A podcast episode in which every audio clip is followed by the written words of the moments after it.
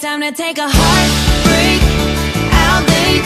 Solo on a Saturday night, going out without a plus one. I'm done falling over pickup lines. I'm single for the summer, I won't rebound. One lover to another, or be tied down to. I'm sleeping like a queen in the California king I'm in. I think it's time to take a heartbreak.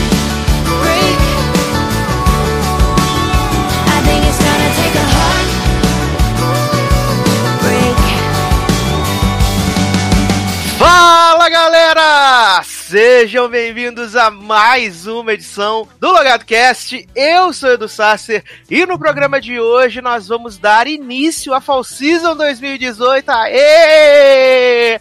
Ninguém aguenta mais, essa é a verdade, né? A gente, a gente tá aqui, mas a gente sabe que não é mais com aquela empolgação de, sei lá, quatro anos atrás, que a gente falava assim, pô, vou assistir todos os pilotos da Fall Season, vai ser muito legal. Agora, quando a Fall Season chega, é só desespero, choro, e a gente fala assim, ai, vamos assistir umas coisinhas aqui pra ter o que falar. mas é verdade, que antes a gente falava assim, não, vamos assistir todos os pilotos, compromisso, vamos gravar, vai ser foda. Agora não, cara, agora é só, né, selecionadas. que pega aqui os negocinhos, vamos assistir, né, pra ter o que falar, pra ter um conteúdo. e pra abrir os trabalhos da Fall Season 2018, comigo aqui, Léo Oliveira. Oi, gente, tava no começo da semana pensando assim, não tem nada pra ver, que coisa, vou ler uns livros aqui, olhar uns filminhos. E aí no dia seguinte tinha voltado tudo, eu tava atrasado, desesperado, não aguento mais. Me tira daqui, eu quero descer.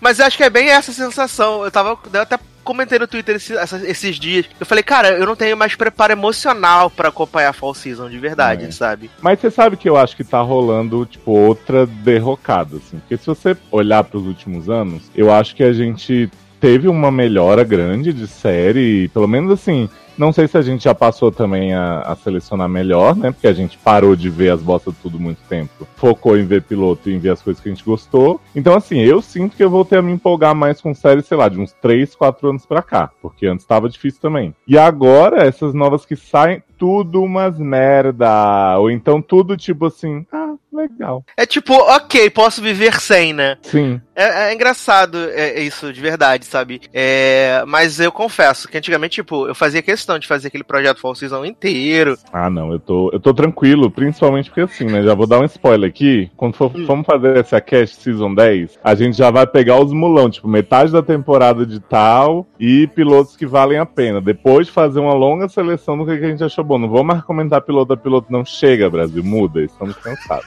Cansado de Pois verdade. é, A gente não aguenta mais, chega. tá, tá bem difícil. Não, e tem mais séries que, tipo, você não precisa ver pra saber o que, que é, tipo, FBI do, do CBS. A maioria das séries a gente já viu, né, na verdade. Eu falo, bicho, tu não precisa ver, pra que, que tu vai ver a série do FBI, que vai ser igual a série da SWAT que tem, que vai ser igual a série do SEAL Team que vai, tem, que é igual os 25 NCIS que tem. Não precisa Pois é. ver, neném. Não precisa ver. Não, gente, fazem umas séries assim, tipo, Strangers, que tipo, com certeza já foi feita 10 vezes. New Amsterdã, viado. Quantas séries já foram feitas com esse nome? Não é? Não, e o plot também, né? Que já foi feito várias vezes, né? Uhum. O médico disruptivo que quer mudar tudo, o sistema, Ai, né? credo. A única diferença é que ele tem câncer. Tã. Vou te falar uma série que eu tô empolgado real, assim, pra essa Season, que nem é Season, porque é Netflix. Ah. É as aventuras apavorantes de Sabrina, né? Adoro! Mês que vem, né? Vamos saber É. aí. Essa série aí baseada naquela série de livros de banca. Adoro! Que as pessoas entram no centro de prazer umas das outras e levam as estrelas. Suco, viado. Com muito membro rijo, né? Muito. Olha. Isso é tudo que a gente quer, né? Por que não, né? Elas querem membro rijo. Socorro. Mas assim, a gente separou algumas séries dessa fall season, né? Desse começo de fall season. E também algumas coisas que já estrearam ou que terminaram, na verdade. Mas antes da gente começar essa longa lista de séries, que eu acho que também nem, tem muita coisa que não tem o que falar. Essa é a Ah, você acha, jovem? A gente sempre tem que falar, né? verdade. Tá aí o problema que não passamos é da falta do que falar das coisas. É, que a gente sempre fala assim, bota as coisas na pauta e fala, ah, vai dar uma horinha de programa. Quando a gente vê, tem 17 horas. Pois é. Esse é o problema. Mas, Leózio, que belíssima canzone vamos cantar. Cantar, ó. Vamos tocar. Sede musical. Olha. Que belíssima canção Cachorro Latino, olha que beleza. É um programa de sempre, né? Olha a obra, Eric Smalltalk. Exato, os cachorros latem. Os cachorros aqui tem hora pra latir. Geralmente esse horário, no final de semana, e durante a semana perto de 5 da tarde. Eles sempre latem, não sei porquê, deve ser algum problema que eles. Mas. É, manifeste, menino. Freedom. Tem que libertar os cachorros. Mas o que, que vamos tocar então, Léo, pra poder começar esse programa maravilhoso? Logado que é Olha. 151, começando a nova Opa, temporada. uma boa ideia, mas sem. Gente, eu acho que pra entrar no clima das séries mesmo, com uma música que traduz bem o sentimento que a gente tem com elas, né? De ruindade, a gente só pode começar com Bumbum no ar de Vanessa e Lia Clark. Essa eu não ouvi ainda, né? É boa. né? Ah, jovem, tá perdendo. Nada.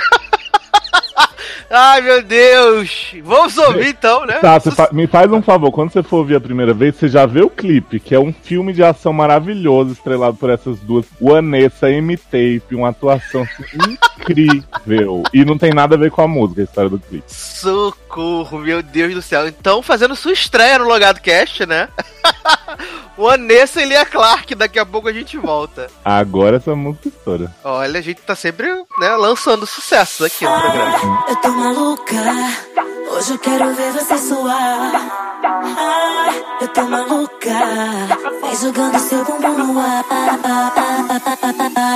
É isso mesmo, hein? Vanessa! Vai!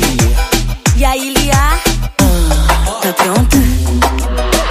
Ali aí a Vanessa vem jogando sem parar. Agora pare repara com o seu bumbum no ar. Quem não gosta já se espanta com o nosso jeito novo. As mina tão malvada na sensação do jogo. Desce, sobe, trava e empina. E vai mirando o teu bumbum pra Eu cima. disse desce, sobe, sem dó nem piedade. Pra chegar junto tem que ter dignidade. Ah, eu tô maluca. Hoje eu quero ver você suar. Ah, eu tô maluca. Vem jogando seu bumbum no ar. Vem novinha, vem jogando seu bumbum no ar.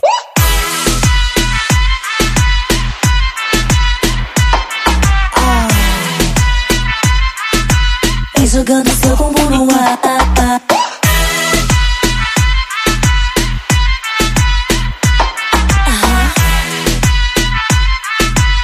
Jogando seu bumbum no ar. Eu tô maluca. Hoje quero ver você suar. Eu tô maluca. Vem jogando seu Estamos de volta com o Logado Cast. Vamos começar, né, pra, falando das séries mais antigas. Uma já acabou a sua temporada e outra já acabou de vez, né? Uma delas, a primeira que eu quero falar, é uma série que é dos anos 90, mas foi exibida em 2018, que é Shades of Blue, né, esse grande sucesso da NBC. Adoro essa coisa atemporal.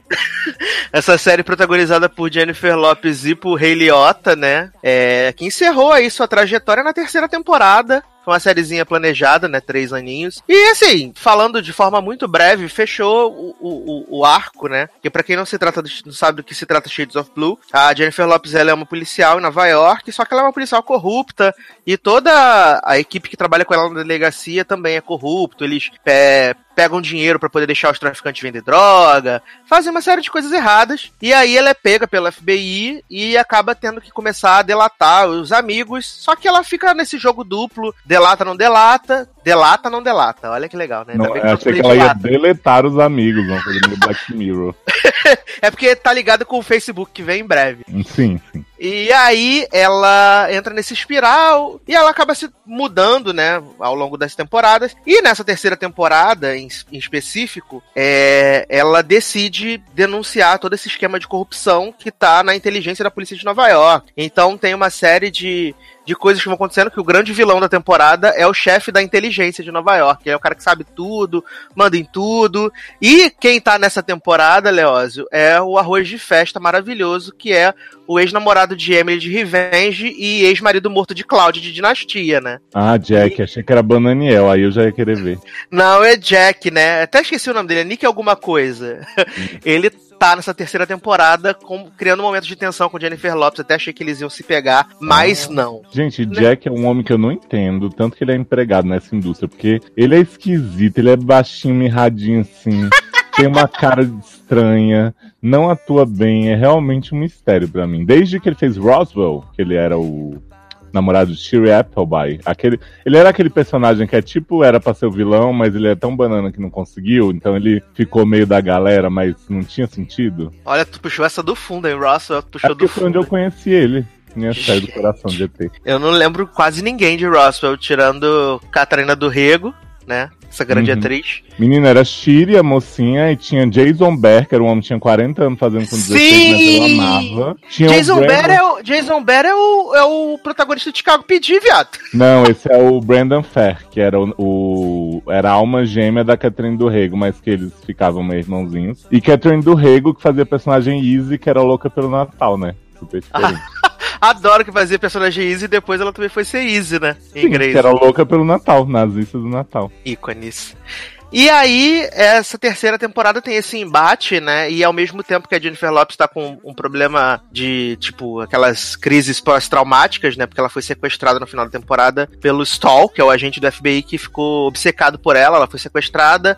Aí, pra ela fugir, ela, tipo, cortou os pulsos e saiu correndo. E a segunda temporada Hum. terminou com ela desmaiando, perdendo litros de sangue. E ela tá com esse estresse pós-traumático. E toda essa coisa vai acontecendo. E assim, uma coisa que me surpreendeu realmente no final da série foi que a Jennifer Lopes terminou a série presa. Ela se Ah, entregou é? pra. É, ela se entregou pra polícia, confessou todos os Hum. crimes dela e terminou a série presa. Eu nunca imaginei assim, de verdade, que, tipo, eles iam dar um balão pra protagonista da série e terminar livre, né? O e jogo não. virou, né? É, ela, ela consegue inocentar toda a equipe dela, né? Ela assume lá todos os. Todos, uh, toda a culpa.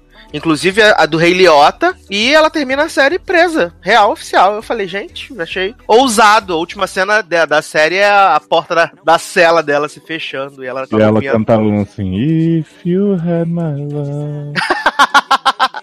Aí depois aparecia o Pitbull pra ela cantar On The Floor. Adoro.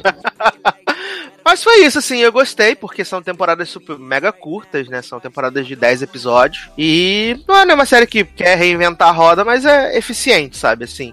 E era série de Summer Season, então, ok. Não, e se te agradou, você era o público da série 100%, eu acho que ela cumpriu, né? Eu Exatamente. Porque tem coisa que agrada uns, mas não agrada outros. Pois é, essa agradou todo mundo que assistia. Muito bem, muito bem. é, a outra série que acabou, ela acabou a segunda temporada, né? Que a primeira temporada tá na Netflix, foi muito aclamada, que é The Sinner, Hum, né? Que levou Jessica Biel para o Emmy, coisa que nós nunca pensamos que iria acontecer. É, o Emmy virou Globo de Ouro oficialmente, né? Porque Jessica Biel ruim pra caralho.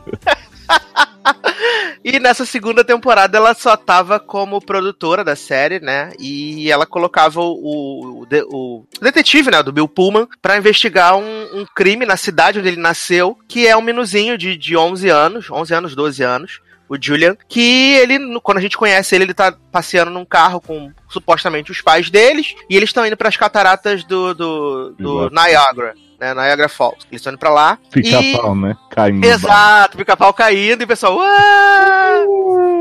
E eles estão indo para essas cataratas, e aí, no dia seguinte, esses pais aparecem mortos envenenados. E aí, esse menino Julian, né? Ele é o principal suspeito de ter assassinado as pessoas. E ele vai preso, e o, detetive do Bill Pullman acaba entrando nessa, nesse percurso aí para tentar descobrir o que aconteceu. E a gente descobre na cidade que tem uma seita, né? Chamada de Mosswood. E a líder da seita é Carrie Coon, que tá ficando especializada em fazer séries de seita Adoro Carrie Cool. né, que ela fez é, The Leftovers, que ela também estava envolvida com os cultos, e agora estava aqui envolvida com os cultos no, no, no The Sinner. Mas a verdade é que essa segunda temporada é tão chata, tão chata, de verdade, que cada episódio, passava foram só oito episódios, mas cada episódio era um tédio sem fim, assim, era muito chato, de verdade. Porque você não se importava com aquela porra daquele culto, você não se importava com a criança, você não se importava com nada que tava acontecendo. Hum. E aí tinha um plot que a, a, a coleguinha do Bill Pullman, que tá nessa temporada, é uma detetive da cidade, que ela é sapatão.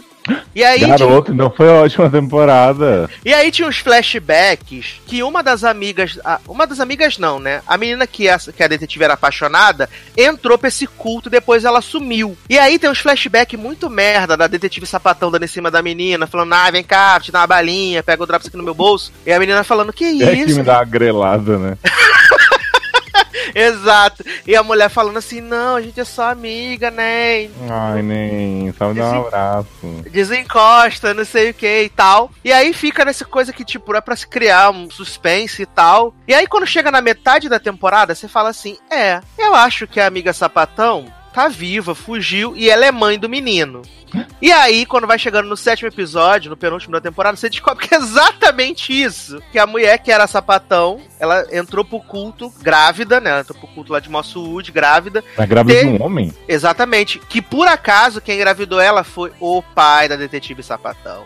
Garoto. O homem estrompou ela. Jovem. Exatamente, estropou. E aí, o que que acontece? É, eles criam essa, esse culto, acho que, acho que me irrita mais é isso. Eles criam esse culto, Mosswood, que teoricamente é pra ser uma sociedade secreta, onde acontecem várias paradas bizarras, que o pessoal é, destila o ódio que eles têm é, em outras pessoas, que elas querem se livrar do lado neg- negro delas e tal. Só que, tipo, eles cagam pra isso, eles não exploram isso. Aí eles criam um líder da seita, que é um cara super misterioso, que tá no Canadá e não sei o que, blá blá blá. E aí esse homem aparece 30 segundos em dois episódios, e depois ninguém nunca mais ouve falar desse cara, sabe? Eles criaram, mas falaram assim, a gente não sabe o que vai fazer com essa merda. Aí jogaram no, no ar e deixou. Bumbum no ar, né? É, e aí a gente descobre que, tipo, várias merdas era o pai da detetive sapatão, que tinha estrompado a mulher, que era o pai do menino que assassinou as pessoas, e aí Carrie Coon cobrava uma taxa dele pra não contar que era ele o pai do menino. Uhum. Aí ele repassava 3 mil dólares todo mês pra seita. E aí você fica pensando, cara, que bosta, bicho. Porque teve muita gente que achou a primeira temporada já ruim, né? com caso da Jessica Biel, exatamente. Pessoa que já achou ruim, mas pelo menos o caso era interessante, porque tinha aquela coisa da, da personalidade da Jessica Biel que desassociava por causa do trauma e tal. Que você, tipo, tinha um certo interesse em saber o que aconteceu. Agora aqui eles criam esse mistério, esse culto, e na verdade é ruim. É. É, É porque muito assim, ruim. a primeira eu achei bem intrigante o fato em si da, da Jessica Biel esfaquear o cara sem entender muito bem porquê e tal. Mas as- os balão, as voltas, as justificativas que foram dando pra isso, dela achar que a, a irmã tinha sido estuprada, porque na verdade a irmã tinha epilepsia e desmaiou lá, se tremeu toda. Depois o pai do cara deixar ela presa, drogar ela, não sei. Tipo assim, foi tudo tão absurdo, tão. A gente só queria fazer uma história mirabolante que eu, eu nem pensei em voltar pra segunda. É, não, assim, como teve essa coisa da antologia e eu tinha gostado da história da primeira, achei que essa fosse ser interessante, mas a verdade é que foram, assim, oito horas perdidas, porque a história é ruim, o desfecho então foi pior ainda, que quando você ainda tem um desfecho que te cria uma certa recompensa pela Hum. jornada, você fala assim, ok, foi uma merda, mas pelo menos o desfecho foi legal. Aqui não. É tudo uma merda inacreditável, sabe? É muito Uhum. ruim, de verdade. Então, assim, vai chegar na Netflix agora em novembro. Passem longe. Só recado, recado do tio, né? Quem avisa amigo é. passem longe, passem longe dessa bosta. E uma série que voltou aí, né, pra sua oitava temporada, né? Titia enganando as pessoas, tudo. Ai, tão bom. American Horror Story Apocalipse, essa delícia, né, que promete ser a grande série que vai revolucionar a história da TV americana, fazendo crossover com Murder House, essa grande temporada de Reina Cantora, e Cocover, né, Pô, que tinha jovem, Emma assim, Roberts. Eu, eu não compro muito esse argumento de te enganando as pessoas, não, porque assim, todo mundo sabe que Coven é ruim e Murder House a gente perdoa porque era a primeira temporada, aquela coisa experimental, mas é bem confusa. Mas que nunca foi também grandes merda, né? Pois é, porque se ele dissesse que era tipo Asylum com Hotel, aí ia ser ótimo, porque Hotel é horrível, mas dá a volta. E a Zylon é aquela delícia boa. Só que aí, tipo, assim, eu acho que o que ele pode ter enganado as pessoas, talvez, é que, tipo, ele promete, ó, as bruxas tudo e não sei o que, Cone Brito e tal. E aí começa a série normal sem nenhum personagem da série, né? Das outras. Exatamente. Porque conta pras crianças, Leoz, o que que é essa oitava temporada que até agora a gente não entendeu muita coisa. Então, menina, a oitava temporada Apocalipse, né? Um filme dos X-Men sobre uma bicha fashionista que quer mudar as pessoas. Mentira. Ô, Magneto! O que acontece em Apocalipse é o seguinte: as pessoas estão ali vivendo uma vida mais ou menos. A gente tem Leslie Bibb. É Leslie Bibb o nome dela? Leslie Grossman. Leslie Bibb é Grossman. bonita, né? É. Leslie Grossman, que é essa mulher que eu adoro, mas só faz a mesma personagem desde que ela nasceu. Desde popular. Pois é.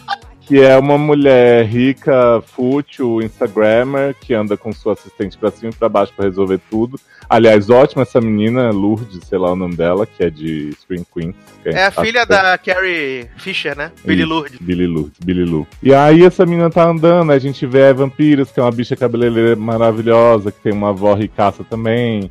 A gente vai conhecendo uns personagens. E aí, quando dei por mim, o mundo acabou. Começa. sai- chega o pai da Leslie Grossman, né, no, no FaceTime, e fala assim. Minha filha, a gente tá aqui longe, não vai conseguir, mas foge lá pra você pegar seu lugarzinho no negócio que a gente fez. Ah, o banco é secreto, o mundo tá acabando, não sei o quê. Tipo assim, eu acho engraçado que dá tempo da Leslie Grossman ver a ligação inteira do pai. E aí só depois que o pai termina, tipo, ela desliga e tá todo mundo normal e de repente tá todo mundo correndo de lado pro assim, ah, meu Deus, ah, tá acabando tudo. Tipo, não tinha nenhum sinal antes enquanto o pai conversava com ela, né? Mas de repente veio tudo uma vez. Aham. E aí, Maravilha. Essa galera muito unida, também muito oriçada, é levada para um bunker de 300 andares, né? Onde a raça humana vai tentar sobreviver, ligada a outros bunkers, aparentemente. E aí a gente tem lá. É, menino bonitinho avulso, que é um que é tirado da família dele por conter genes especiais, sabe? Ser o candidato perfeito para levar a raça humana pra frente. Tem a bonitinha avulsa burra pra caramba, que vai ser namoradinha dele, Uhum. né? A menina que, que, tipo, as coisas estão tudo acontecendo à volta dela, todo mundo morrendo, as cobras atacando tudo, e ela diz assim, ah, eu acho que só não picaram as cobras direito, devia ter alguma viva.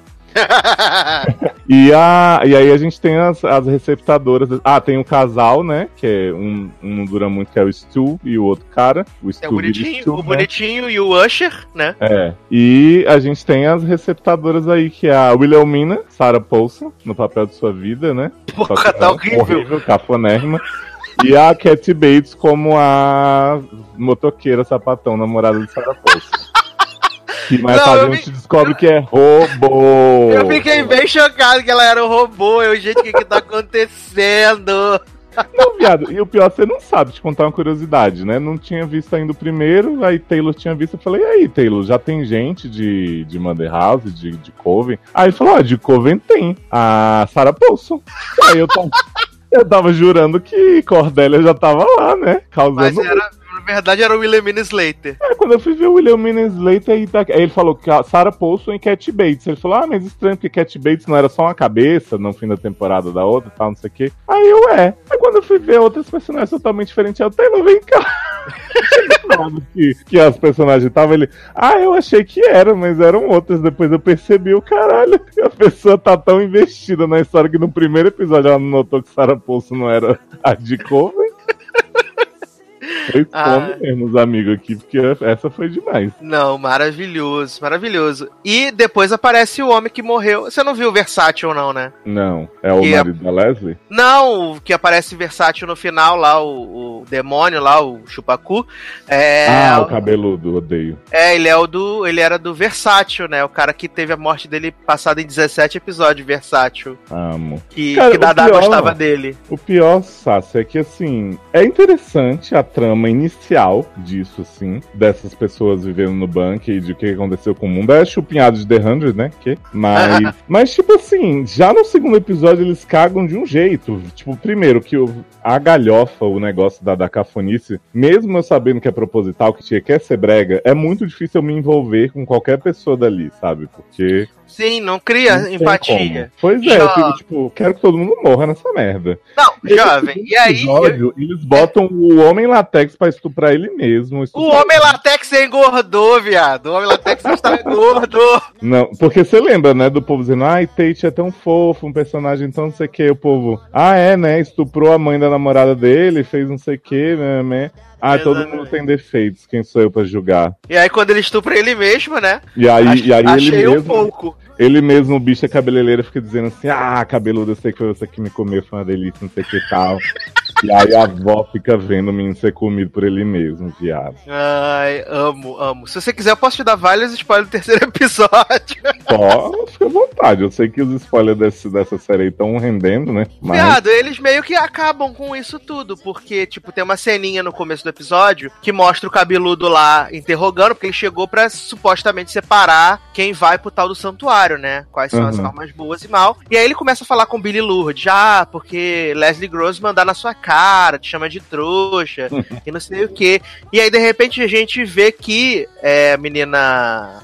Fugiu agora o nome. Billy Lourdes, na verdade, é uma brocha. Como assim? Ela é uma bruxa, ela desperta os poderes. Ah, eu achei que ela era tipo uma coisa de pintar. Não, ela é bruxa, ela dá uma, umas despertada no poder e aí mostra a cara de demônio da, da bicha cabeluda pra ela. Aí ela estoura uns, uns vidros e tal, não sei o que. E aí, o que, que eles resolvem fazer? Eles matam todo o elenco nesse segundo episódio. Olha Que? que delícia. No terceiro. No terceiro, matam o elenco todo. Viado. Cabeludo mara- mata Sarah Paulson, porque Sarah Paulson e, e, e Exterminador do Futuro, Cat Bates, pegaram as maçãs, botaram veneno de cobra, e aí deram pras pessoas comer. Aí morreu Usher, morreu Bonitinha Bonitinha, morreu a grande atriz indicada ao M, a Dana Porter, né? Olha- Ah, tinha até esquecido de falar dela, né? A grande atriz Taylor também falou que a Dina Porter tava repetindo o personagem já. tava fazendo o meu personagem da temporada passada. Não, mas ele falou que era mesmo. É, que ela era apresentadora de TV. Ah, então ela pelo menos era a mesma pessoa da outra. É, só que não faz sentido ela ser mãe do Usher, né? É. Não, não, Yeah, não- não yeah. casa. Tan, tan. Oxe. E aí morre todo mundo, aí tipo, dois, dois segundos pra acabar o episódio, vem uns fantasmas. Ah, vale dizer que o marido de Leslie Grossman apareceu. Ele sobreviveu ao apocalipse, o homem tá careca, cheio de furúnculo na Ah, mas isso cara. eu imaginei, porque só mostra ele, tipo, oh, meu amor, não sei o que no telefone, e depois não mais. Eu falei, gente, quando não aparece homem morto. Quando aparece morto, a gente já desconfia que vai voltar em American Horror Story. Imagina quando Exato. aparece, né? Aí, viado, ele entra na casa e ele enfia uma faca no crânio de Leslie, de Leslie Grossman. Olha. Viado, até Leslie Grossman morreu? Morreu todo mundo, viado, morreu todo ah, mundo. viado. Mas esse povo vai ficar zumbi, não vai não? Só sobrou o Cabeludo e Cat Bates, que é robô, e na verdade, Cat Bates era um robô programado pelo Cabeludo, né? Que Mas Sarah. Paulson, Sarah Paulson não é robô também, não? Não, levou um balaço no- nos Ah. cornos e morreu. Porque quando Aí- eles mostram as costas de Sarah Paulson tudo fodida, que o cabelo fica dizendo assim, é, isso te machuca, e ela chorando, não, mas te faz sentir dor. Eu achava que era algum indício já de que ela fosse robô também. Não, aí o que que acontece? Faltando, tipo, um minuto pra acabar o episódio, a gente vê uma sombra entrando na casa, e aí é Cordélia, Emma Roberts e a menina que. A menina não. A que é a véia, Francis alguma coisa, que foi queimada não faz sentido ela tá viva? Quem, Coven. A bruxa do cabelo ruivo, a véia. Ah, sei que é a Nick, aquela cantora lá, né? Não, menina, é Francis Conroy, lembrei. Ah, A- tá. Fra- Ah, Aí mas, entra. a, mas a Madison morreu também. Sim, não faz o menor sentido, tá de viva de novo, né? Surprise. Aí entra as três na casa, e aí vê todo mundo morto, aí fala assim: traz as pessoas. Aí traz o corpo de Leslie Grossman, de Billy Lourdes e de Adena Porter. E aí Sarah Paulson ressuscita as três. Ai, que saco. Que saco. Aí, aí a, a Emma Roberts, com todo aquele poder de atuação, vira Porra. pra Billy Lourdes e fala assim: Surprise, bitch, achou que eu não ia te encontrar de novo. E acaba o episódio. E Thaísa? Thaís não apareceu ainda. Porque Thaís- Thaísa tem duas personagens mortas pra voltar, né? Zoe e a filha de Connie Britton. E a filha de Cone Breta, exatamente. Violet. Mas aí não, não terminou assim, e aí você fica falando, ah tá. E aí Titia falou que o quinto episódio vai ser de estourar cabeças, né? Ai, Estamos eu no- odeio esse episódio de estourar a cabeça. Eu queria que Thaís aparecesse já pra encontrar o homem latex mais gordito. Não, o episódio vai ser de explodir cabeça, que provavelmente vai aparecer Cone Brito cantando, né? Porra, isso. Fazendo revive de Nashville, né? Adoro, que é morta cantora.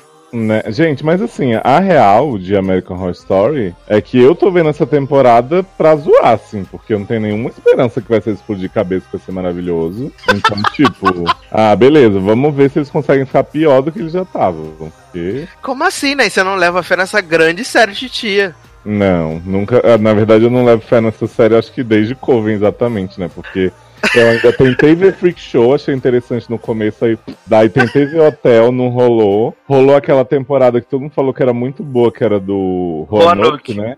Isso. E tipo, fui ver, achei cafonérrima também. Mesmo com a tal da Twitch. Achei a Twitch boa, interessante, assim, mas também vi que não ia. A, a- fora isso, não ia rolar nada muito bom depois. Então, Você viu culto? não vi. Não, não. Henrique adorou culto, né? Ele falou Culto que é praticamente o que tá acontecendo agora, né? Culto Só de- é a do Trump, né? Que o, É. o Evan Peters é doidinho e tal. Ele, ele falou que era bem boa. Eu até achei algumas coisas que ele me disse interessantes. Mas olhava com o Evan Peters com aquele cabelão assim nojento. e- Não, algumas coisas eram boas. O que não dava era a Sarah Paulson gritando todos os episódios o tempo inteiro. Era um pouco chato, né? Que ela tem esse Você problema. acha? É, porque a, não, porque a personagem dela tinha todas as fobias do mundo. Tinha fobia de olho, tinha fobia de sangue, tinha fobia de não sei o que, fobia de ficar presa ao inferno. Ela tinha E todas ela as fobias. tudo isso com ela, né? Aconteceu tudo isso com ela, esse é o pior. Aconteceu... A mulher tinha fobia de palhaço, aí tinha os palhaços transando, os palhaços matando as pessoas, sabe? Olha. Aí depois que dá a virada da personagem dela, que ela perde todas as fobias e fica sem coração, aí até dá uma melhorada, mas acho um pouco ainda assim, de verdade. Ah, jovem. Olha, puxado. Inteligente com essa série, que é a Glee do terror, sem música. Nada bom. É, é, mas falta mais sete episódios, aí depois a gente volta pra contar o que aconteceu. Ah, sim, a gente tá, inclusive, ansioso por esse final. Olha, principalmente o episódio 5, que é o episódio que vai mudar tudo. Sabe o que, que eles poderiam fazer, já que já rolou plot Westworld, né? Eles Ah. poderiam esquema, né? Trazer um monte de pessoas, Sarah Paulson 15 vezes e tal. E aí no final dizia que foi uma simulação de robô criada por fãs de American Horror Story. Olha só, Adoro! Eu pensei que você ia sugerir que no final todo mundo era Dolls. podia ser também. Dolls travestida de todo mundo. Mas pode Seria- ser Dolls fã de American Horror Story. Que ela depois que saiu Exatamente. do parque, foi pro mundo, ela maratonou, fez binge. E aí ela e Bernardo decidiram brincar de American Horror Story. Aí criaram uma simulação, né? Sim. Na, ver- na verdade era todo mundo host. Tudo um plano de Ford. Que maravilhoso, que maravilhoso. É, pra gente poder passar para o próximo bloco, eu vou tocar uma belíssima canção, né? Vou tocar, já que a gente tá aí, véspera das eleições, né? Muito ódio, muita raiva. Vou tocar o novo sucesso de Carrie Underwood, né? Que é uma música maravilhosa, que é Love Wins. É uma música muito boa de verdade. Que o clipe também é legal, que ela mostra todo mundo se amando, homens, mulheres, né? De todas as raças, as cores. Esse clipe é bem legal, de verdade. E a música também é muito boa. Você falou que era muito ódio, eu achei que você ia tocar luxúria. Não, não, não, que eu não posso queimar meu, meu, meu coisa pro, pro, pro podcast do, do, do, Pop Rock de 2000. Não posso queimar minhas playlists. Dá os donos de rendimento. Ah, mas aí ali tava justificado, né? O meu ódio é. Aliás, temos que dizer que o M trollou o bolão de, de todo mundo, né? Inclusive o nosso. E trollou Handmaids, né? Porque o único Pra prêmio que, caralho. que deu sem merecer foi pra Samira. A grande atriz que viu sua mulher morta no, no álbum de foto, né? Grande atriz convidada que é fixa. Eu fiquei bem chateado que Serena não ganhou, de verdade, sabia? Só A Serena. Serena, Serena merecia mais que, que Samira, mas, né? Eu também acho. Mas faz o quê, né? Faz parte. E Fred, Então- né? Merecia demais. Não. Então eu vou tocar Love Wins, da Carrie Underwood, e a gente volta.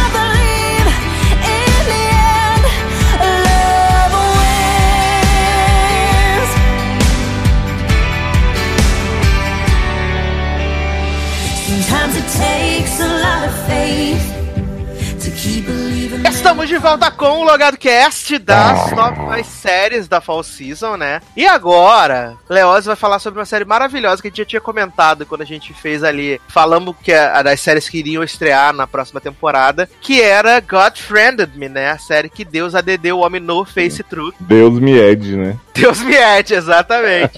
e a gente ficou pensando que seria, né? Só que aí vazou, né, na Globoplay. E Sim. os meninos já assistiram. O Zanon assistiu, o Leoz assistiu, ainda não assisti porque tá, não tinha legenda. E eu não quero, não quero fazer a Sasha, né? Não sou a Sasha e tal. Uhum. Mas, Leoz, e aí? É boa? É horrível? É ok? Passável? Como é que funciona? E é isso mesmo? Deus ADD o homem no Facebook? Então, é ok. É tipo, não ofende ou não quis morrer, como diria Zanon, né? Mas assim, a, a história eu acho que tá bem resumida na promo, né? Tipo, tem esse cara que é ateu, ele. Você tá me ouvindo direito? Que tá, Tô. Tá, tra- tá. O cara é ateu, ele perdeu a mãe, acho que a mãe teve câncer, e aí ele meio que teve uma crise de fé, assim, que ele dizia que ele pedia muito a Deus pra salvar a mãe dele. E aí o pai dele é pastor, a gente vai descobrir ele mais, vai descobrir isso mais pra frente no piloto. E ele tem um podcast em que ele fala coisas ateístas. Adoro! Tem um podcast, amo. É, essa série é finalmente o ano do podcast chegou na TV, né? Depois daquela série maravilhosa de Zac Braff, Nossa, o lixo aquela série. Alex Inc, ninguém merece. A holding de podcast, né? Ô, ô, Por que será que não deu certo, né? Por quê, né? Deixa E a- quieto. Aí esse cara também é podcaster. E ele vive falando pras pessoas, né? Tipo, ah, é, tenho a fé de vocês, mas entendo que não dá pra atribuir tudo a Deus. que- Então, assim, ele incomoda algumas pessoas com esses pensamentos, principalmente o papai, né? E aí, um belo dia, ele vai olhar lá as mentions dele no Facebook. E aí tem God adicionou você. Aí ele fica boladíssimo, né? Tipo, que porra de God é essa? Não existe, quanto mais no Facebook. E ele, tipo, ignora as solicitações, não responde as DM, não sei o quê. E recebe uma, tipo, uma indicação, tipo, God indicou tal amigo pra você. Adoro, adoro. Pois é. E aí ele ignora novamente, só que logo em seguida ele esbarra no cara que God Indicou pra ele. indicou pra ele. E aí o cara ia se jogar do trem, fazer Orphan Black e e salva a vida dele. O cara, tipo, ah, eu ia ali, mas você, né, parou, conversou comigo e tal, não sei o que. Então agora eu tô. Eu tô de boas, vou parar com esses pensamentos de gatilhos. Daí ele fica, porra, alguma coisa estranha tá acontecendo, né? Fica que nem arte de Orphan Black. Alguma E aí- coisa estranha tá acontecendo, né? Sim. E aí ele começa a receber mais indicações de God e recebe a indicação da cara. É, Go- Deus indicou essa moça aqui pra você. Cara é uma jornalista, né? Tipo, Amy Adams, trabalha num jornal onde ela tá tudo atrasada com os prazos. E aí o.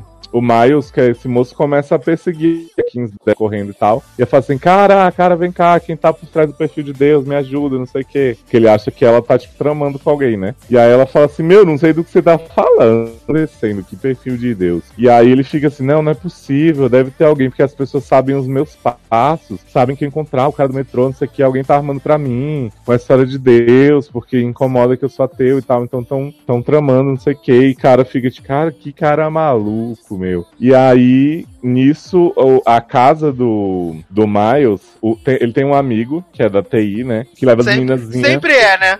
Sempre. sempre Que leva as menininhas pro abate na casa dele. E aí, quando ele chega lá, a- a- o computador do Miles começa a, a gritar em toda altura aquela música. I'm only human after all. Que eu achava que era do Imagine Dragons e é do Second Second Kid. E aí Ah. ele fica, Miles, invadiram teu computador, meu. E aí Miles corre pra lá com a jornalista, eles ficam sem entender. Aí o, o- começa a passar um slideshow de fotos lá no computador de, de Miles. E aí para numa foto, congela lá, que tem o pai de Miles e a mãe de cara que tava desaparecida.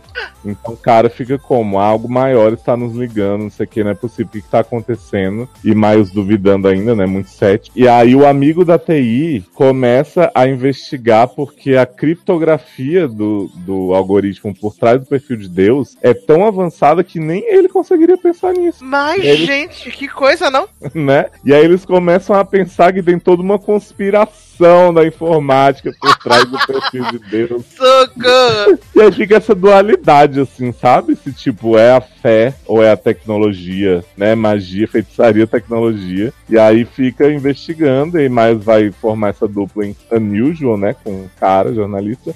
E aí vai virar uma série de investigação barra comédia de dupla que a gente não vai ver, mas assim, não é, não é Pro- ruim, O não. procedural de Jesus salvando as pessoas. Exatamente, procedural Jesus Miede. Adoro! Mas assim, é uma série fofinha em alguns momentos, tem umas questões de família que eles colocam. Não, não me interessa particularmente, mas assim, entre as bombas que a gente teve aí, inclusive uma que a gente vai falar mais daqui pra frente, usa a mesmíssima cena de banco de imagem de Godfriend pra começar o episódio. Então, é, Olha- entre as duas, essa tá bem melhor, viu? Nem quando você falou a questão do banco de imagem das duas séries, e aí tem uma atriz que é muito conhecida por ter usado o banco de imagem numa das séries. Eu falei, gente, olha aí a piada interna, Brasil, o que que tá Já, acontecendo? é muito engraçado, porque assim, eu tava falando pro Zanon, quando eu fui ver as duas séries, elas saíram mais ou menos na mesma época, né?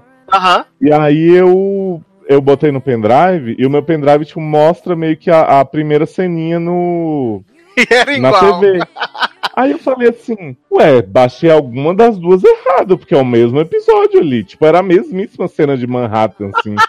Dava um ângulozinho no máximo. Aí eu, ai caralho. Tipo, eu já tinha visto You, que é a que a gente vai falar depois. E eu fui ver Godfrey e me falei, puta merda, Godfrey me tá com o mesmo episódio de You. E aí quando eu fui ver, não, eles só realmente pegaram a mesma coisa do Shutterstock. E aí eu, ah tá, entendi, né? Faz um, faz um Shutterstock.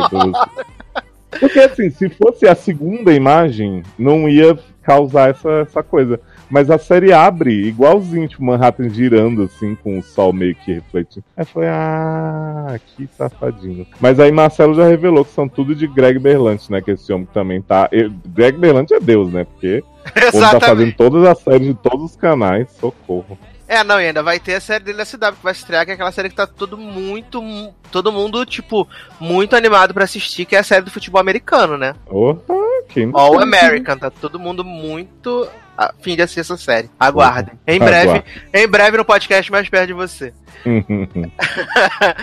É, eu vou falar rapidinho de Kirin, né? Que é a nova série do Showtime, esse canal maravilhoso. Que aliás ela vazou antes, como sempre, né? Como todas as séries do Showtime. Hum, Ela analise, vazou né? antes. Exato. ela vazou e ela é protagonizada pelo Jim Carrey, né? E o primeiro episódio é dirigido pelo mesmo diretor do Brilho Eternamente Sem Lembranças, que é um filme que todo mundo adora, o Jim Carrey. Garoto, não brinca comigo desse jeito. Ah, sim, ela é dirigida por ele, pelo Quase episódio, botei esse filme como meu favorito lá no perfil do logado. né? E todo mundo sabe que o Jim Carrey, ele é um cara que, tipo, Louco. Ele é, ele é muito conhecido pela comédia, mas os papéis dramáticos dele são os papéis que realmente, tipo, chamam muita atenção.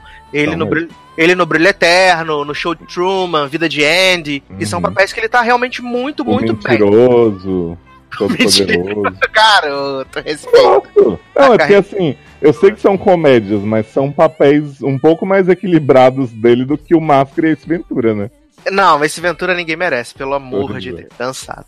E aí, o que que acontece? Qual a premissa dessa série? O Hum. personagem do Jim Carrey, ele é um cara que tem um programa na PBS, né? É, tem um programa na Adoro TV pública, viva a TV pública, velho.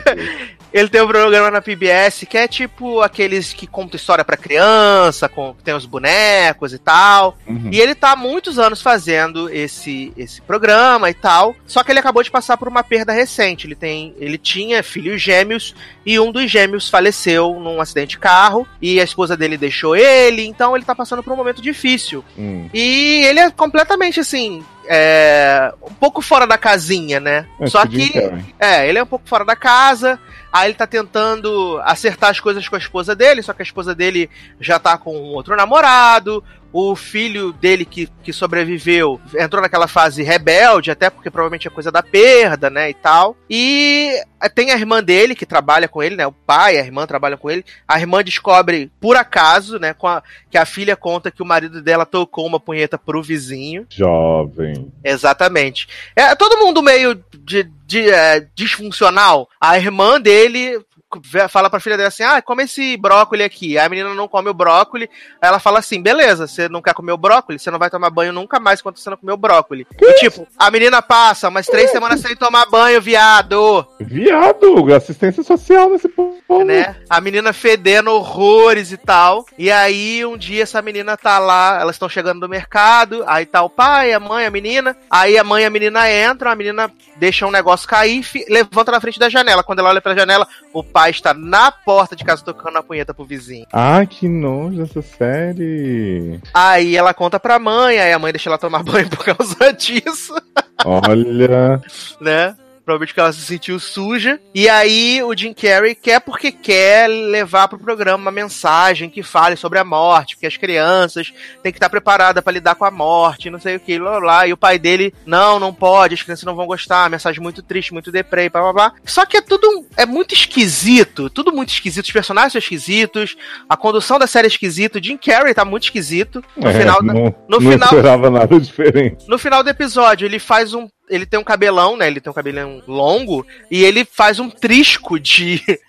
com a máquina no cabelão. Ele compra a casa vizinha da mulher dele. E fica vendo a mulher dele com, no- com, com o novo namorado Bateu e um tal. pro vizinho. Sabe? E assim, é, é muito esquisita, na verdade. E eu, eu achei a série muito bad vibes, né? E eu achei a série muito bad, bad vibes na forma, assim, é muito pra baixo. É, pelo que você descreveu, né? É, ela é muito bad vibes. E, e aquele negócio, é, o Jim Carrey há pouco tempo passou por um problema que a, a, a namorada dele se suicidou, né? Ele teve vários problemas, tanto que ele ficou um tempão sem atuar e tal. Eu não sei se essa é a melhor série pra ele ter voltado, né? Porque apesar do nome da série ser Kidding, né? Que é brincando, ou debochando e tal, ela é uma série muito bad vibes, de verdade. Tem muita gente que gostou, que achou legal, mas pra mim é too much, essa é a verdade, sabe? Não, conceito, né? Tem muito. é, é conceito. Eu até comecei a assistir o segundo episódio, mas ela seguiu no mesmo nível, assim, de, de muito conceitual e tal. Então, pra mim, não rola, sabe? Não, não consegui curtir. Apesar de gostar de Show de Truman, de Mundo de Andy, de Brilho Eterno, mas não consegui comprar a, a, a Praia É, da não, eu, eu adoro todos esses filmes também.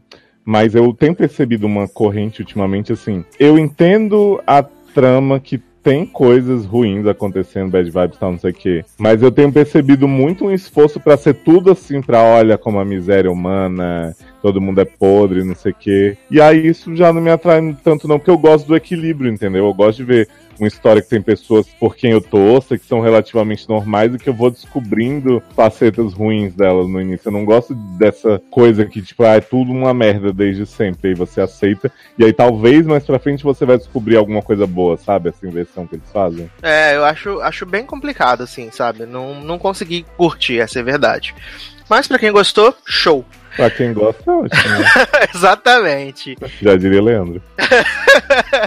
o filósofo, filósofo contemporâneo. É, a última série a falar aqui nesse bloco rapidamente é uma minissérie, né, do USA também, meu canal de The Sinner, que é The Purge, né, baseada nos filmes de The Purge, né, ela é criada pelo, pelo James DeMonaco, e ela é um filme dividido em 10 partes, né. Hum. Pra quem não sabe se trata de The Purge ou Uma Noite de Crime no Brasil, né, pelo menos foram... É, o Brasil é, é um país Uma noite peculiar, de crime no Brasil? não, o Brasil é um país peculiar. O nome do filme no Brasil é Uma Noite de Crime, né? Um país é pe- peculiar. Que a gente teve o primeiro, Uma Noite de Crime, depois teve Uma Noite de Crime e Anarquia. Ah, E aí, quando a gente ia ter o terceiro filme, que também é The Purge, é, The Night, é, Night of Election, uma coisa assim, aí no Brasil eles botaram pra 12 horas para sobreviver, ano da eleição. Amo. Caralho, não faz sentido. Mudaram o nome do filme no terceiro. E aí agora saiu o quarto filme, que é A Primeira Noite de Crime. Hum. Coerência, né? Mandou beijos, né? É, o Mas- bom é que depois do primeiro filme já é ruim, mas as pessoas se iludiram, né? E aí continuam fazendo aí. É o novo Jogos Mortais. É porque são filmes muito baratos, né? São filmes muito baratos e que arrecadaram Assim, Pra dinheiro pegar legal. uma casa, gente correndo mascarado. Eu gostei do primeiro, do segundo e gosto um pouquinho do terceiro porque é da Elizabeth Mitchell, né? O quarto achei um lixo assim gigante, que eles mostram a criação do expurgo, né? Eles criam, eles mostram como é que foi o teste que eles fizeram. Só que aí eles veem que as pessoas tipo não estão interessadas no expurgo. Elas fazem festa, não sei o quê. E aí o que que o governo dos Estados Unidos faz? Contrata mercenários pra fingir que são moradores, que eles fazem esse, esse teste numa região Hum. muito pobre de Nova York, né? Eles fazem o teste na, na- numa região muito pobre de Nova York. E pra estimular as pessoas a participarem do expurgo, eles vão pagar 5 mil dólares pra essas pessoas que ficarem na ilha até o fim do expurgo. Só que aí, tipo, começa o expurgo e a galera não se mata, a galera vai fazer festa, vai zoar e tal. E aí o governo, pra não deixar que o expurgo seja mal sucedido, o que, que eles fazem? Contratam mercenários pra começar a matar as pessoas como se fossem pessoas ali da comunidade, sabe? Hum, que saudável. Só que é muito merda, de verdade. A execução é muito merda, real. E Pô, aí. e esse conceito é meio idiota, porque assim, a gente imagina que se tivesse um dia do expurgo aqui, as pessoas iam já sair matando loucamente, não iam ficar só fazendo festa. Exato, exato. Porque o que eles tentam falar ao- nos três filmes e na Que a série. humanidade é boa. É, o que eles querem falar na terceira, na, na série também, é que essa questão de que é, a- os Estados Unidos estavam com muita população, a economia estava uma merda, estava tudo uma merda, e através do expurgo eles arrumaram um jeito das pessoas extravasarem os sentimentos que elas têm de pior, ao mesmo tempo em que 90% das pessoas que morrem no expurgo são pobres, né, ou são minorias e tal, Hum. que não tem como se defender, não tem como casas, e por isso a economia melhorou, tudo melhorou e, né, show. E nessa série eles fazem isso, né? Eles pegam ali um- uma data do expurgo, um dia do expurgo, e tem algumas histórias paralelas. Tem um homem latino, que um soldado latino que voltou da guerra, foi procurar a irmã dele, e a irmã dele entrou pra uma seita aonde as pessoas se entregam é, de própria vontade para serem assassinadas no expurgo, né? É uma seita que fala assim: ser expurgado é bom, você vai ajudar as pessoas a ser melhor e tal, e vocês vão pro invisível, que é como se fosse paraíso. Seita é sempre um negócio, né, gente? Podia. Ah, é uma seita pra gente ir comer, sabe? Transar. Mas não, é sempre sacrifício, umas ideias. Ai, desculpa quem é de seita que tá ouvindo, viu, gente? Não, tá dando mais. Aí a outra história é de um casal que é, eles não são, eles são classe média, mas aí eles vão numa festa de ricões pra poder conseguir investimento, pra poder fazer umas casas populares que eles querem construir e tal. E essa festa é patrocinada pelos New Founding Fathers, né, que são os novos fundadores da América, que é até de quem é o presidente agora é e tal. E eles vão pra essa festa lá. E a outra história é de uma minazinha que trabalha numa dessas empresas que compra e vende ações e tal. Hum. Que o chefe dela é ninguém menos que o William Baldwin, né? O, o feio Baldwin. Adoro, tá vivo! Exato. Chocado, viado. E aí a gente descobre que esse chefe dela sempre assediou ela, mas como ela nunca cedeu, ele sempre não dava promoção pra ela e tal. Aí ela contrata uma pessoa pra matar ele, né, no dia do expurgo. Uhum. E supostamente ela tá no prédio lá da empresa, aonde no andar aonde o pessoal tá trabalhando não pode rolar o expurgo. Só que no final do terceiro episódio, a própria assistente dela mata o outro assistente. Então vai dar Então. merda em algum momento. A verdade é que essas histórias todas ali, tipo, os personagens não têm carisma. No primeiro episódio, eu até falei que essa história da, da, da, da minazinha que tá lá no prédio e que quer matar o chefe poderia render. Só que segundo, terceiro, quarto episódio, é tudo tão ruim. Os personagens são tão sem carisma, a história não funciona e, e, e vai prolongando e vai esticando, porque são 10 episódios, que eu já perdi o interesse, essa é a verdade, sabe? É, eu até acho legal. Ah, esqueci de falar do casal. O casal vai pra essa festa de rico. E aí tem uns flashbacks que o casal se pegando com uma outra mulher. Se pegando, fazendo trisal, monange, uma loucura. E aí, o que que acontece? A menina que eles estão fazendo trisal é filha do homem que eles querem o dinheiro. E aí, essa mulher encurrala a, a mulher do cara e fala assim: Ai, foi tão legal quando você chupou minha bucetinha, vem aqui, é nós de novo. Uhul. E aí a mulher fala: Ai, não posso, eu amo meu marido. E de repente tá lá chupando o grelo da outra. E aí você fala: Gente, o que que tá acontecendo? Né? E ao mesmo tempo que ela encurrala o marido, falou assim: Nossa, foi tão legal quando a gente se pegou os três juntos, né? Vamos repetir, é nós. Aí o cara fala assim: Não, aquilo foi só uma noite. Eu amo minha mulher e eu vou fazer negócio com seu pai. Não pode ser assim, e tereréu. E é tudo tão bosta, né? E aí você fala: Ah, tá, o orçamento é ruim, o texto é ruim, as atuações também não são das melhores. Eu confesso que eu brochei, cara. Eu tava bem animado pra ver, mas eu já meio que perdi o interesse, sabe? Na, na série.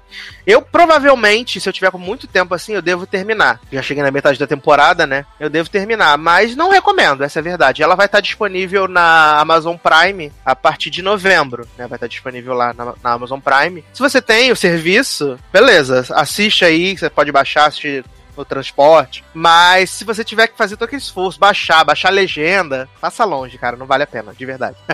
Desculpa. É, ainda bem que ainda bem que ninguém tinha ideia de ver, né? Sassi? Ridículo. Ó, só, pra, Ridículo. só pra te dar uma curiosidade que eu não sei se você lembra, Ah. William Baldwin fez também o emblemático personagem William Vanderwood, senpai de Serena em Gossip Girl. Socorro! Você falou, eu fiquei pensando, gente, onde que eu vi o William Baldwin por último? Aí lembrei. Verdade, um talento desses, né, bicho? Como é que a Porra. gente esquece? Homem de cera desse. Adoro. Manem, que canção iremos tocar para passar para o bloco de delícias crocantes? Olha, vamos lá, eu tava já pensando, desde que você falou em Shades of Blue, uma canção de Jane from the Block que eu gosto muito, que é I Ain't Your Mama. Amo essa música. Adoro! Música pra ralar o cu no chão. Sim, pra já. Ícone. E vai, agora a gente vai passar pras melhores séries, né? As pessoas têm que ficar lá em cima. Exatamente, tem que jogar lá no alto agora. Tira o pé do chão, energia. Então vamos tocar, né? Ain't Your Mama e a gente já volta. First, you've got to get mad. I want you to get up. Get, you know what? Get, get up out of your chair. Go to, go to the window. Open your door, stick your head out, and yell. I ain't gonna be cooking all day. I ain't your mama. I ain't gonna do your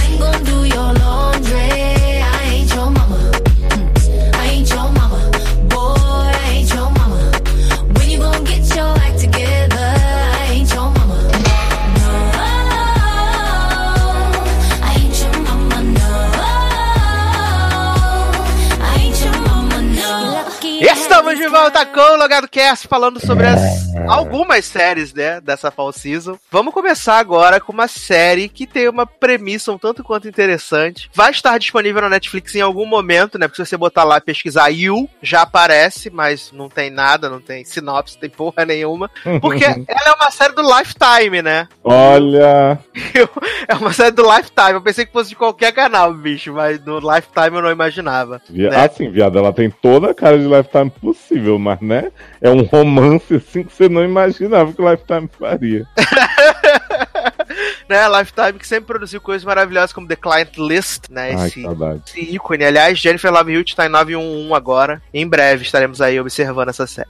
É... Mas o que, que se trata You, né? Essa série maravilhosa que tem Shaycations no elenco. Ai, menino, o é o seguinte, temos aí Dan, né, Gossip Girl, que é a Gossip Girl, não é só da série Gossip Girl. Como que é o nome desse moço mesmo, Brasil? Já esqueci. É... Joshua, John, Não. Mitch. Beach, adoro. Ai, gente, o nome desse é Penn Badgley. Ah, tá, o nome do ator que você tava querendo saber. É. Pensei que era o nome do personagem, que aí era um pouco demais pra mim. Não, do personagem Who Cares, né? É dela. Aí Ken Badley, vulgo Dan, trabalha numa livraria onde ele fica observando as pessoas muito atentamente. E aí ele se apaixona desesperadamente por uma mocinha que entra na livraria. Viado, e o voice-over dessa cena? É ridículo, é tipo, é tipo Dexter piorado assim, porque ele fala assim: ela pegou o livro tal para mostrar que era inteligente, mas na verdade ela queria me mostrar o quanto ela estava interessada em meu corpo nu. Imagina essa série dublada, tipo, na Discovery, que maravilhoso. Amo. E aí conhece essa menina e fala assim, e aí, gata, não sei o que, eu tô ali observando os clientes e tal, sou muito, sou muito bonitinho, muito fofinho, não sei o que. Aí ele foi pensando assim, eu gostaria de arrancar o peito dessa moça fora e cozinhar o meu caldeirão, porque sou muito amoroso. Na verdade, assim, o que a série tenta mostrar é que ele é um cara legal, porque ele gosta dela, né? Com muitas ressalvas no legal. E, ele, e aí ele quer protegê-la do namorado dela, que é um imbecil e não sei o quê. Mas ele fica armando loucamente as situações pra ir atrás. Na verdade, assim, né? Ele pega, tipo, faz a ficha completa dela lá quando ela tá comprando o livro, já deixa, né, tipo, ver que ela se esforçou pra saber o nome dele, não sei o que e tal. E depois, como em todas as séries dessa temporada, ele a encontra no trem. Na verdade, ele segue, né, a menina, quando ela tá encontrando os amigos, shakeation e tal, o povo todo. Aí fica olhando de longe, pensando assim, como eu gostaria de ter essa mulher rebolando freneticamente meu pau. E aí, ele sai andando e daqui a pouco a menina tá indo pro trem vomitar passando mal desesperadamente. E aí ele pensa assim, porra, o destino jogou a gente, né? Deus me ede e mandou essa menina vir aqui. no Jogou literalmente, né? Sim. Aliás, é a mesma estação de trem de Godfriend and Me também, tá, Sato? Então, além dos bancos de imagem, eles estão reutilizando o cenário loucamente. Gente. E aí ele vai lá, salva a vida da menina, né? Porque a vagabunda tá tão bêbada, desculpa o uso aí do xingamento machista vagabunda, que ela cai no trilho do trem atrás do celular. E aí, tipo, ela fica assim, tipo, ai, não dá tempo, o trem tá vindo. Tipo, no lugar de se levantar e sair. e aí ele tem que ir lá pegar a menina e um ato heróico, não sei o que e tal. Ai, você salvou minha vida, não sei o que. Vamos dividir um táxi. E aí, quando chega em casa, o namorado tá esperando ela dentro, fica puto. putinho. Mas Não, assim, e ele fica olhando, ele fica olhando eles transar, né? E isso. Depois fica olhando ela se estragar, porque o homem goza e vai embora, e ele fica olhando ela se estragar. Aí Pela quando ela, vai se, quando ela vai estragar, ele vai lá na porta do prédio dela e fica Toca a punheta. punheta! E a velha saindo, ele tocando punheta, gente. que A tá velha, ai, você me ajuda a carregar minha mala? Aí ele pega a mala com a mão toda gozada. Ai, olha. Não, e vale dizer que essa mina, ela mora naquele apartamento que, tipo, a janela é no chão, né? E o vidro é gigante, que dá, tipo, da rua pra ver, ela fica se trocando na frente da janela com o vidro gigante. Nem precisa ser um stalker tão bom quanto o Den pra achar essa menina Exato. Aí o homem invade a casa dela pra mexer no computador dela, pra saber o que ela faz da vida. Ele Ah, viado, clona ele vai celular dela. Ele vai na casa da menina quando o cara da net tá instalando uns negócios. Exato. ele, ele marca com o cara da net e fala assim: Ah, não sei o que, é, a fulana te chamou, né? Pode deixar que eu feche as coisas aqui. Aí o entregador sai e deixa ele lá tirando as calcinhas da menina tudo. Gente, sério. É surreal essa série, cara. Não, eu sei que aí- tentaram fazer um, tipo, que nem o Zanon falou, né? Dadá no chão depois dessa interpretação visceral de Pen. Mas eles tentaram fazer um meio versátil, meio stalker, aquela série de Nikita. E ó, parabéns, ficou uma merda. Não, e ele, ele, eles tentam criar esse contraponto dele porque tem o menino, o meninozinho lá, né, o Paco, né, que tá sempre sentado na escada lendo um livro, porque ou o padrasto tá batendo na mãe dele, ou o padrasto tá fudendo com a mãe dele, né? Tá. Sempre o menino tá sempre jogado na escada, com fome, lendo um livro, tadinho. E aí E a gente aí- vê o quanto o Dan, na verdade, é bonzinho, né? Com a relação dele com o Paco. Exatamente, que ele dá o sanduíche pra menino, leva o menino pra mostrar os livros lá que fica no, no quarto de vidro do Big Brother. Aí fala, ah, você pode pegar o livro, não sei o quê. E aí, você chegou a ver o segundo episódio, né? Claro que não, né? Ah, tá. Porque no segundo episódio, ele trancou o namorado da, da, da minazinha lá no quarto de vidro, né? Aham. E aí esse homem tá vivo, o inferno, ele tá vivo Meu lá. Moreno tá vivo. O homem tá vivo, aí ele fica mantendo o cara preso lá. Aí tem uma hora que Paco tá na livraria e vai descer na escada. Ele pega esse menino pelo braço. Você vai aonde? O que, que você vai fazer? Não pode andar nessa porra, vai embora daqui. E aí depois ele pede desculpa pro menino. Ele fala, poxa, desculpa, eu tava muito nervoso, não sei o que. Você ia descobrir que o cara tava lá embaixo, né? Tudo cagado Sabe- de sangue. Sabe o que me irritou muito do primeiro episódio, assim, fora tudo? Hum. Que no final, né, tipo, ele prendeu o cara lá embaixo da livraria. Aliás, o dono da livraria é um imbecil, que não vê as coisas acontecendo debaixo É o pai do nariz dele, viado. Ah, é pai dele? A livraria é dele. Viado, achei que era só um idiota. A livraria é dele. Ah, e aí ele prende o cara lá e aí, tipo, vai descendo na boquinha da garrafa. E aí a câmera vai mostrando o outro lá, assim, preso. E a cara de mal dele. Tá. E aí eu fiquei assim, gente, mas era pra ser surpresa, porque eu já sei que o homem é louco desde a primeira cena. E a, Exato. o único, a única pessoa que podia estar aí lá embaixo era ele, né? Então. Não, e ele, ma ele mata o cara com um café com amendoim, porque o homem era, era alérgico a amendoim. E o homem cai duro no, no final do segundo episódio, morto. Café com amendoim. Aí depois ele vai deixar o homem lá no apartamento da menina e ela não vai perceber que ele não morreu de causas naturais. Vai dizer que é ela que matou. Não, é querer. maravilhoso que Taylor falou que o, o gancho do terceiro episódio, cara, eu não vi mais que não sou obrigado. Ah, que ele tem ejaculação precoce. Ejaculação precoce, exatamente. Precisa ligar pro Boston Medical Group. Gente, aí esse drama merecia, né? Mas é com ela que ele descobre isso? Parece que sim, parece que é com ela. Que Oh, gente. tá. precoce. Porque quando ele tá só na punhetinha, não tem como ter a noção, né? Vai do Sim. momento. Ah, Ah. Olha, mas assim, se você não quer baixar a Yu, vai chegar em algum momento na Netflix. É. Preparem-se. A Olha. Netflix tá muito interessada em trazer, assim. Só reservou espaço lá, né? Lá no HD. E é um dia, quem sabe. Ai, que maravilhoso, que maravilhoso. Mas vamos falar, né, então, rapidamente, né? Rapidamente, que nós dois achamos uma merda, que é Maniac, né? Essa série aí, essa, Hum, tinha esquecido já que tava na pauta. Essa Limited Series, na verdade, né? Protagonizada pela vencedora do Oscar, Emma Stone, e o três vezes indicado ao Oscar, Jonah Hill, né? Repetindo a dobradinha aí do. O Leandro. Hassum, americano, né? Porque o homem está acabadíssimo depois que emagreceu.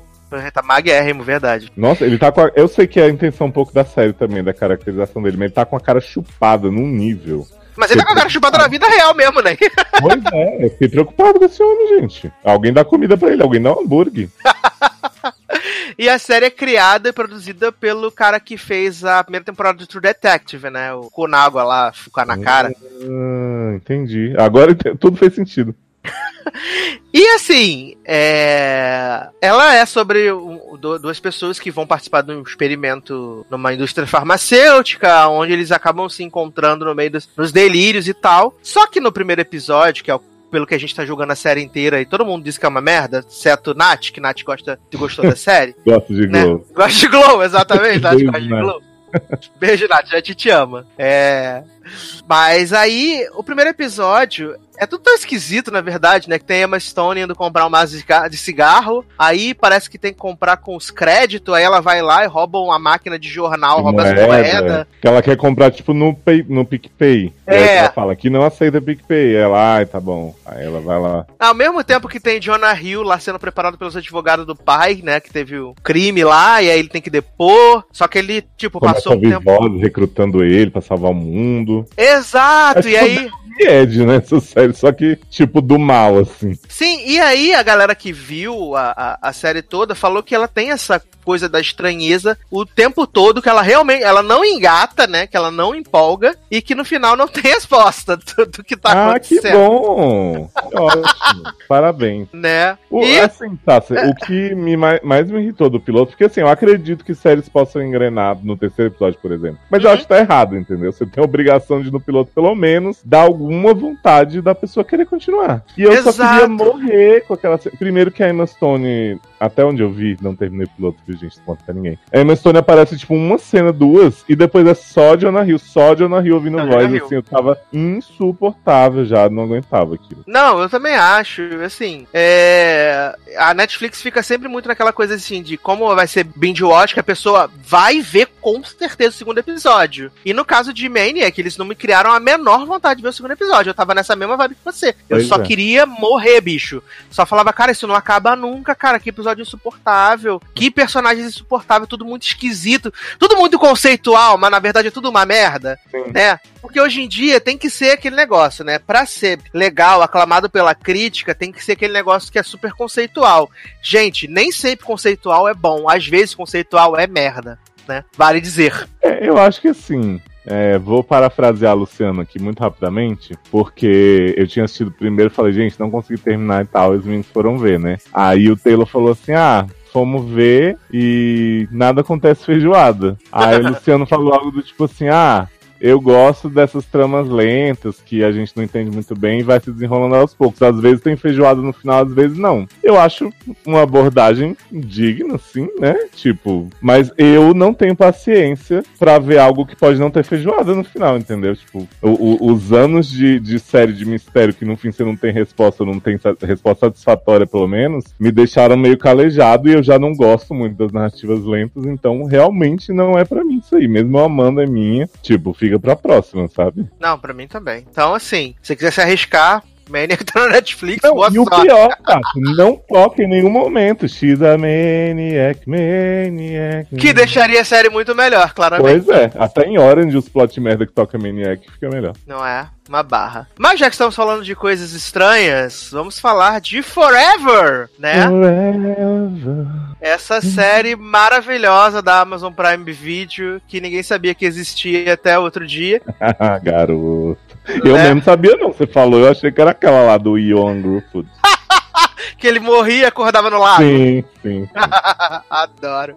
Mas essa série é protagonizada pela nossa querida. Fugiu o nome dela agora. Maya Rudolph. Maya Rudolph, né? A juíza de The Good Place, né? parece, Olha, é, parece que ela pegou um gostinho série- pelo além vida, né? sim. Essa série eu chamo carinhosamente, né, de Maya Rudolph quis protagonizar a sua própria The Good Place, porque a, a vontade de ser The Good Place conceito é assim, Gigante. Vamos deixar, vamos deixar um disclaimer, né, Sassa? Que quem por acaso não tenha visto a série tem interesse, tem uns plot twists que a gente já vai estragar aqui. Então, se qualquer coisa você para, vai ver, né? São dois episódios de 20 minutos pra você ver a twist e volta, porque a única coisa legal da série é ter esse twist. Exato, exato. Se você não assistiu Forever e tem interesse, para agora, pula para a próxima série, ou assiste a série e depois volta. Porque os episódios realmente são muito curtos. É comédia de 20 minutos, realmente. Real. É tipo assim, a cena antes da abertura é muito longa, mas o episódio é curto. O episódio é realmente curto. É, é da, com a Maya Rudolph e com o Fred Amstein, que eles, eles até fizeram uma sketch no, no M, né? Os dois juntos lá, que os caras ficavam perguntando as coisas pra eles, estavam comendo salada e falando que o M tava na frente deles e tal, uma coisa dessa. Mas do que, que se trata essa série, né? É um casal que se conheceu e passou, tipo, muitos anos juntos, namorou, casou, e eles estão vivendo uma vida super entediada, que eles sempre fazem as mesmas coisas, parece minha vida. Eles estão sempre fazendo as mesmas coisas, indo aos mesmos lugares, conversando com as mesmas pessoas. E aí, eles, parece que eles sempre vão pra uma casa de campo e tal. Só que aí, Maya Rudolph fala assim, gente, vamos revolucionar. Pelo amor de Deus, não aguento mais. Vamos pra uma pista de esqui que vai ser muito legal. Porque, sei lá, a Oprah faz pista de esqui, alguém faz pista de esqui, e é super maneiro. É, você esqueceu de falar que antes deles decidirem isso, tem uma cena de 20 minutos, sendo que o episódio tem 20, né? De Maia e esse homem fazendo várias comidinhas, várias coisinhas com a música Não. clássica. Isso, isso Quem é uma fala? bosta. Não, assim, Caraca, eu comecei a ver isso, eu falei, Sasa, porque você me odeia? Não, vale dizer que isso é realmente uma surpresa. Porque, porque eu também não sabia disso. E a cena inicial da série, pessoas, estejam preparadas. Você não vai ver, estejam preparadas. Porque Dá uma puladinha, gente. Não, tem- não vai acontecer nada, é só Nada. eles sendo felizes. Pode pular, porque são cinco fucking minutos. Se eu disse cinco minutos, cinco minutos de apenas imagens e uma música clássica no fundo, mostrando como eles se conheceram, como eles se casaram, como a vida deles é chata pra caralho. Cinco minutos de apenas imagens e músicas clássicas. Pode pular porque é uma bosta, real. E aí os outros minutos dos episódios você assiste. É. E aí, eles vão pra essa pista de esqui. E assim, nem. a Ela Maya conhe- Rudolph ela é muito conhece- feia. Ela é, e ela conhece um cara bonitão, né? Que é tipo da Irlanda, sei lá de onde, Exato. e fica dando em cima. Dando já mole pra pensei, ele. já pensei, trai teu marido com esse homem, moleque, ele é muito melhor. Não, e a Maya Rudolph é muito feia, de verdade, cara. Nessa série só reforçou assim que ela é muito, muito feia, até porque ela tá. Parece que tá sem maquiagem, tá descuidada e É tal. que ela tá fazendo uma personagem. Geralmente ela faz muita comédia. Ela já é meio, tipo, engraçadona. Tipo, a juíza tá lá toda espalhafatosa. Ou os papéis que ela faz no SNL. Mas aí ela tá fazendo uma dona de casa descuidada mesmo. E a bicha é, olha, com, de com força. Você passou na fila várias vezes. Exatamente. E aí, eles vão pra essa pista de esqui, né? E aí, é ah, é uma coisa que eu achei engraçada. Quando eles saem do carro e falam, nossa, tá muito frio aqui, puta que pariu. É, viva caralho, sei o quê. E aí, vai tudo dando errado, né? Eles não conseguem pegar os negócios, vão pra lá na, na, na, na turma de criança, iniciante. Aí as crianças humilham Maya Rudolph e falam assim, nossa, você é muito ruim, sai daqui. Você não sabe esquiar, seu lixo. Em E aí. algum momento, a minha atenção desse piloto estava tão desfocada. Eu cheguei a achar que essas crianças pudessem ser, tipo, família de Maia, alguma coisa, mas era só as crianças avulsas. Era só crianças avulsas, exatamente. Aliás, vale dizer uma coisa que eu acho muito legal no, no, no Amazon Prime Video. Isso é uma coisa que eu realmente acho legal. Que se Hum. você passar o mouse na tela, ele mostra a lista do IMDB das pessoas que estão em cena naquele momento. Essa e se é estiver legal. tocando alguma música, a música que tá tocando, a banda, isso eu acho muito legal, sabe? Acho uma parada que a Netflix podia fazer. Eu acho isso muito legal. Mas voltando à história.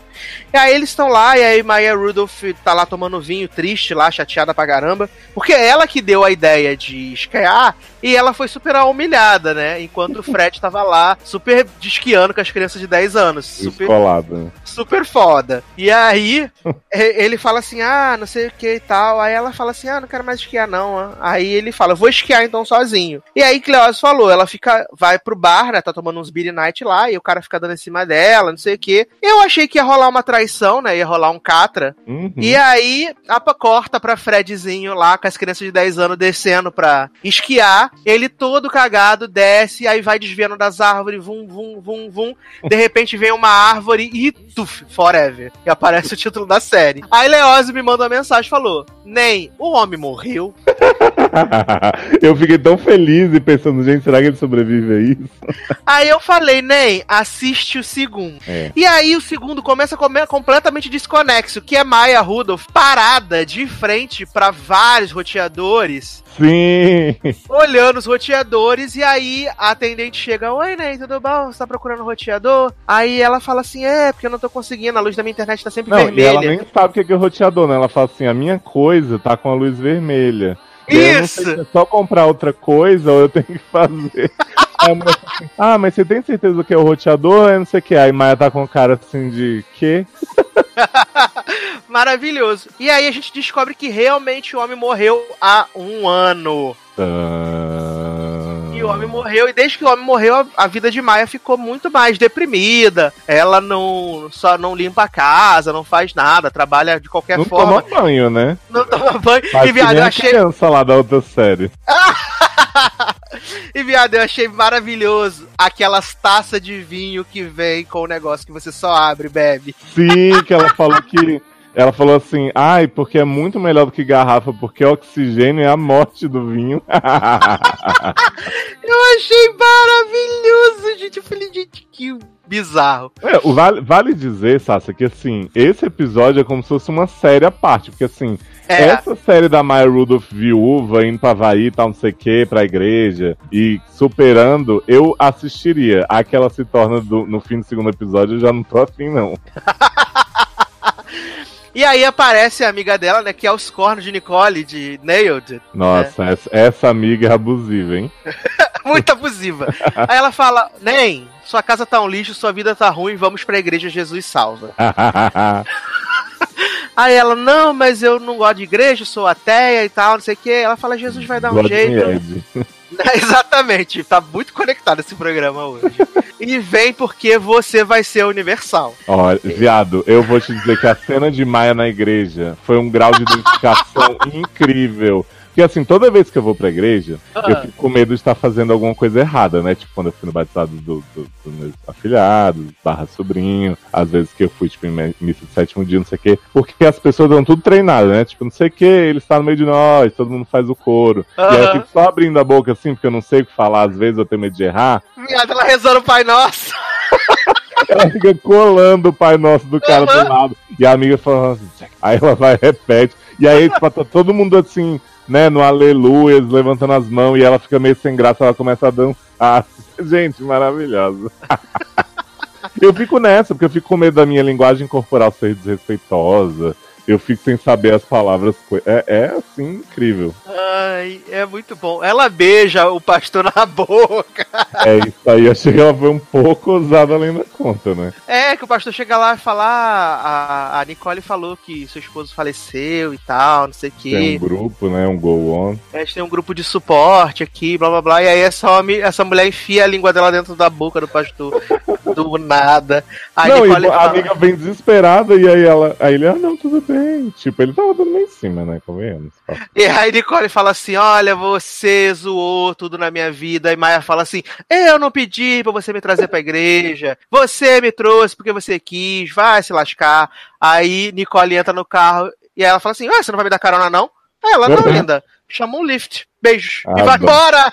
Eu- E eu, adoro que quando ele- ela beija o pastor, ela fala assim, desculpa, padre. Aí É. a, a outra não, não chama ele assim. Aí, Maia, depois que chega da igreja, fala assim: tomou uma resolução na vida. Aí arruma casa, janta, faz ginástica vendo na televisão, acerta o negócio da internet, né? Bota o aparelho da Uhum. internet, ela mesma vendo, vendo vídeo no YouTube, no 3G. Sim. Maravilhosa. E aí vai lá, pede desculpa pra Nicole, fala, ai, Nicole, não sei o que. Nicole fala pra ela assim, nem, você tem que mudar sua vida, já faz um ano que seu marido morreu. Você precisa fazer alguma coisa, sacolejar. E aí, tipo, ela trabalha numa daquelas baias lá, fazendo as planilhas no Excel, parece eu, lá no- na empresa. Hum. Fazendo as planilhas no Excel, e aí aparece uma vaga, tipo, de gerência, sinistrona, vice-presidente, né? Uhum. vice-presidente de alguma coisa. E aí ela vai pra entrevista, quando chega lá a, mulher, a outra mulher toda com portfólio, toda maravilhosa. E ela, ai, desculpa, mas só tirar uma dúvida, a gente tinha que trazer alguma coisa. Aí a outra, não, eu que fiz isso aqui, só. Não, mas é besteira. É só uma Não, relação. a mulher tá com- paz. 500 páginas impressas, né? Pois é. Só um negocinho, só uma lembrancinha. e aí Maia foge, só que aí tem um caô na empresa, né? Que tipo, o pessoal tava roubando, fraudando, não sei Ai, o que. blá, blá, blá. sim. Pode Maravilhoso, tipo o lobo de. Wall Street. Isso. né? Aí leva as pessoas presas, não sei o que. Aí vem a mulher igual a tia Lídia e fala assim: Maya Rudolph. Aí ela, que? Aí ela vem comigo. Aí chega lá na sala fala assim: ai, tava vendo aqui, não sei o que. Várias pessoas da empresa foi presa, não sei o que. E você é honesta, Boom. Eu vi todos os seus e-mails, aí a Maia fica assim, todos? Aquilo ali sobre não sei o que era só brincadeira. Aí ela fala assim: olha, tem uma, tem uma, uma, uma coisa pra você. Você quer o cargo de vice-presidente ainda? Aí ela falou assim: ah, mas eu não sou a pessoa mais qualificada. Ela falou: nem, eu tenho mais 40 vagas pra preencher hoje. Você quer a vaga ou não quer, né? Você vai pro Havaí, tipo, amanhã, né? É. Aí ela fala assim: ai, quero. Aí Maia vai lá, compra um terninho com Nicole, maravilhosa. Aí chega no avião, tá na primeira classe, vem a mimosa, ela. Viado, eu adoro que ela, tipo, senta na primeira classe e a mulher vem, senhora, ela, eu tenho um ticket. Tipo assim, muita Esse aqui é o gente, meu né? lugar. Exatamente. Tipo, muito, ai, será que eu devo estar aqui mesmo? Tipo, isso é bom demais pra ser verdade. Aí ela vai, né, e, e toma mimosa, aí pega um, um amendoinzinho, e aí ela engasga com o amendoinzinho e forever. Olha. É, é, gente, muitos plots, né? Porque, primeiro, o homem. Dan matou o homem com, com café com, com amendoim, com nuts, sei lá o quê. E Maia morreu com nuts, né? E Exato. plot pós-morte de American Horror Story. Ressuscitados por, por Sarah Paulson. E aí, no final do episódio, tá a Maya Rudolph, ela abre o olho, e aí tá o marido na cara dela falou: "Ah, Não acredito! Você morreu! Aí o marido fala: This is the good place. Falou, a gente vai ficar junto pra sempre! E fica, puta merda, eu queria ir pro Havaí, caralho. Pai, é logo agora que a minha vida tava decolando, sem Pois esse é. pai. É, inclusive porque Nicole falou pra ela, né? Ah, você tá agindo agora como se seu marido sempre tivesse sido maravilhoso e tal, mas antes dele morrer, você já vinha dizendo quando você tava entediada, que você queria mais da vida, não sei o quê. E aí, né, Maia, be careful what you wish for, se juntou ao maridão bem quando a vida dela ia mudar. Exato, porque tem essa cena no primeiro episódio, né? Que elas estão lá no café, ela falando, ah, ele é muito chato, puta que pariu, não quer fazer porra nenhuma. Todo dia você quer fuder de meia, não dá, cansado. E aí Nicole mostrando a piroca do homem no, no WhatsApp, Ah. uma loucura. Não, e o pior, Sassi, é que assim, né? Tipo, eu achei essa virada da série bem legal, até porque eu já tava pra dizer, por que, que o nome dessa bosta é Forever, né? Então, mas assim, o que eu vi, não terminei o terceiro episódio também, acho que você ficou nessa, é tipo muito humor conceitual, assim, dos dois andando pela rua cumprimentando as pessoas. Ai, aprendi japonês com essa moça aqui, Konnichiwa fulaninha. Foi aonde eu E parei aí? o terceiro episódio. Pois é. E aí, ah, não sei as regras do lugar muito bem, porque a gente chega aqui, só vai vivendo a vida e continua. Vou te levar pra casa do lago que a gente tinha e tal. E aí aquela contemplação, ele, ah, eu sento assim pra não mostrar os bagos. Água, aí ele senta, tipo, com os pés em cima da cadeira, e ela fica fazendo o mesmo e rindo. Gente, o que, que tá acontecendo?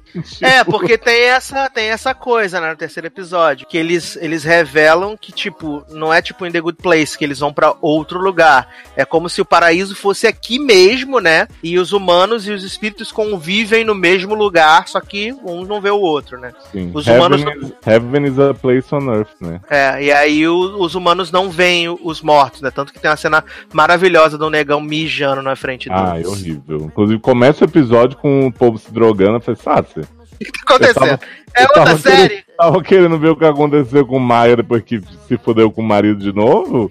E tá passando uns homens drogados. É tipo antologia pra mostrar todo mundo morrendo e chegando lá. E aí, é isso, né? Vimos até o episódio 3. Eu falei com o Leózio que, é, como eu tenho agora muito tempo livre de trajeto, né? E nem sempre eu tenho um podcastzinho pra ver, ouvir. Então pode ser que eu, que eu veja os episódios que faltam, né? São só 10 de 20 minutos, é bem rápido. Então, porque falaram que no, na final tem um outro twist, né? Aí vão descobrir que estão no Bad Place, na verdade. Ah, com certeza. Vai aparecer Eleanor e, e Michael. É porque, assim, diferente de The Good Place, que tem twist e tem humor bom, essa série só tem twist, né? É, o, o segundo episódio é realmente legal, é um episódio legal. Sim, sim, é. Mas, assim, depois que vira o conceito total, eu fiquei meio. É, eu achei, né, que, tipo, o twist do segundo episódio ia ser que o marido ia ficar, tipo, Gasparzinho na mente dela. É, lado dela. logo, logo que ele morreu, eu pensei, ele vai ser fantasma e vai, tipo, atazanar ela forever. Eu achei que o ponto era esse. É, vai ser Aí, tipo Hannah Baker. morreu, eu fiquei, ah... Eu pensei que ia ser meio Hannah Baker. Mas, assim, não é das piores coisas, só é conceitual. É, conceitual. Se você estiver preparado pra coisa conceitual, tá aí, forever, lá na, na Amazon Prime. Podia ser legal se de repente ele, tipo assim, ela passa esse episódio com, com ele lá no, no After, né? E Uhum. aí, tipo, ela acorda no hospital e eles falam, ó, você tava em coma aqui depois do negócio do avião, não sei o quê, mas a gente conseguiu salvar. Seria, seria massa. E aí ela ficava na dúvida se ela tentava voltar pra lá, já que, sabe, ela tinha essa vida agora, ia ser mais interessante. Eu aprovaria essa virada. Olha, e a verdade. Amazon me contrata, Só acho, acho uma ótima. né? Mas, Leózio, vamos para a última série desse programa, então, né? Ai, até que enfim, Brasil, creme de la creme. Ai, ai, todo ano a gente sabe que a NBC aposta numa série, né, que vai ser o grande carro-chefe da temporada. Alguma- algumas vezes eles acertam, né, assim, pelo menos na primeira temporada, que foi o caso de Blacklist, e outras vezes eles erram, né, que foi o caso de Revolution, é, Blind Spot, e agora nós temos a nova série de mistério da temporada, que é Manifest, né, ou Manifesto, essa série maravilhosa, protagonizada por Príncipe Charmes, de Once Upon a Time, esse grande ator, George Dallas. Olha, Príncipe Charmes é ruim, mas a irmã de Príncipe Charmes faz ele parecer o Alpatino, de tão ruim que a menina é. E ela é a protagonista da série, né, meu? Sim, garoto. Olha, eu, é porque assim, tô, eu vi, sei lá, uma prombei por cima, vi as fotos, eu achava que Príncipe Charmes seria realmente o lead, né? Não, mas porque a cara dele tá no pôster da série, né? Ele Pois é o do é, a centro, é. E É, aí pra- começa a série essa menina igual Dan, né? É, ninguém sabe o que aconteceu com a gente depois de 2013. Estávamos reunidos em família. Eu tinha acabado de sofrer um acidente de carro muito traumatizante. Estava lá com meus pais, meu irmão e sua mulher, que se amam muito. Os filhos gêmeos brigando bastante. Um deles está doente. E então nós tomamos uma decisão que ia alterar nossa vida para todos sempre.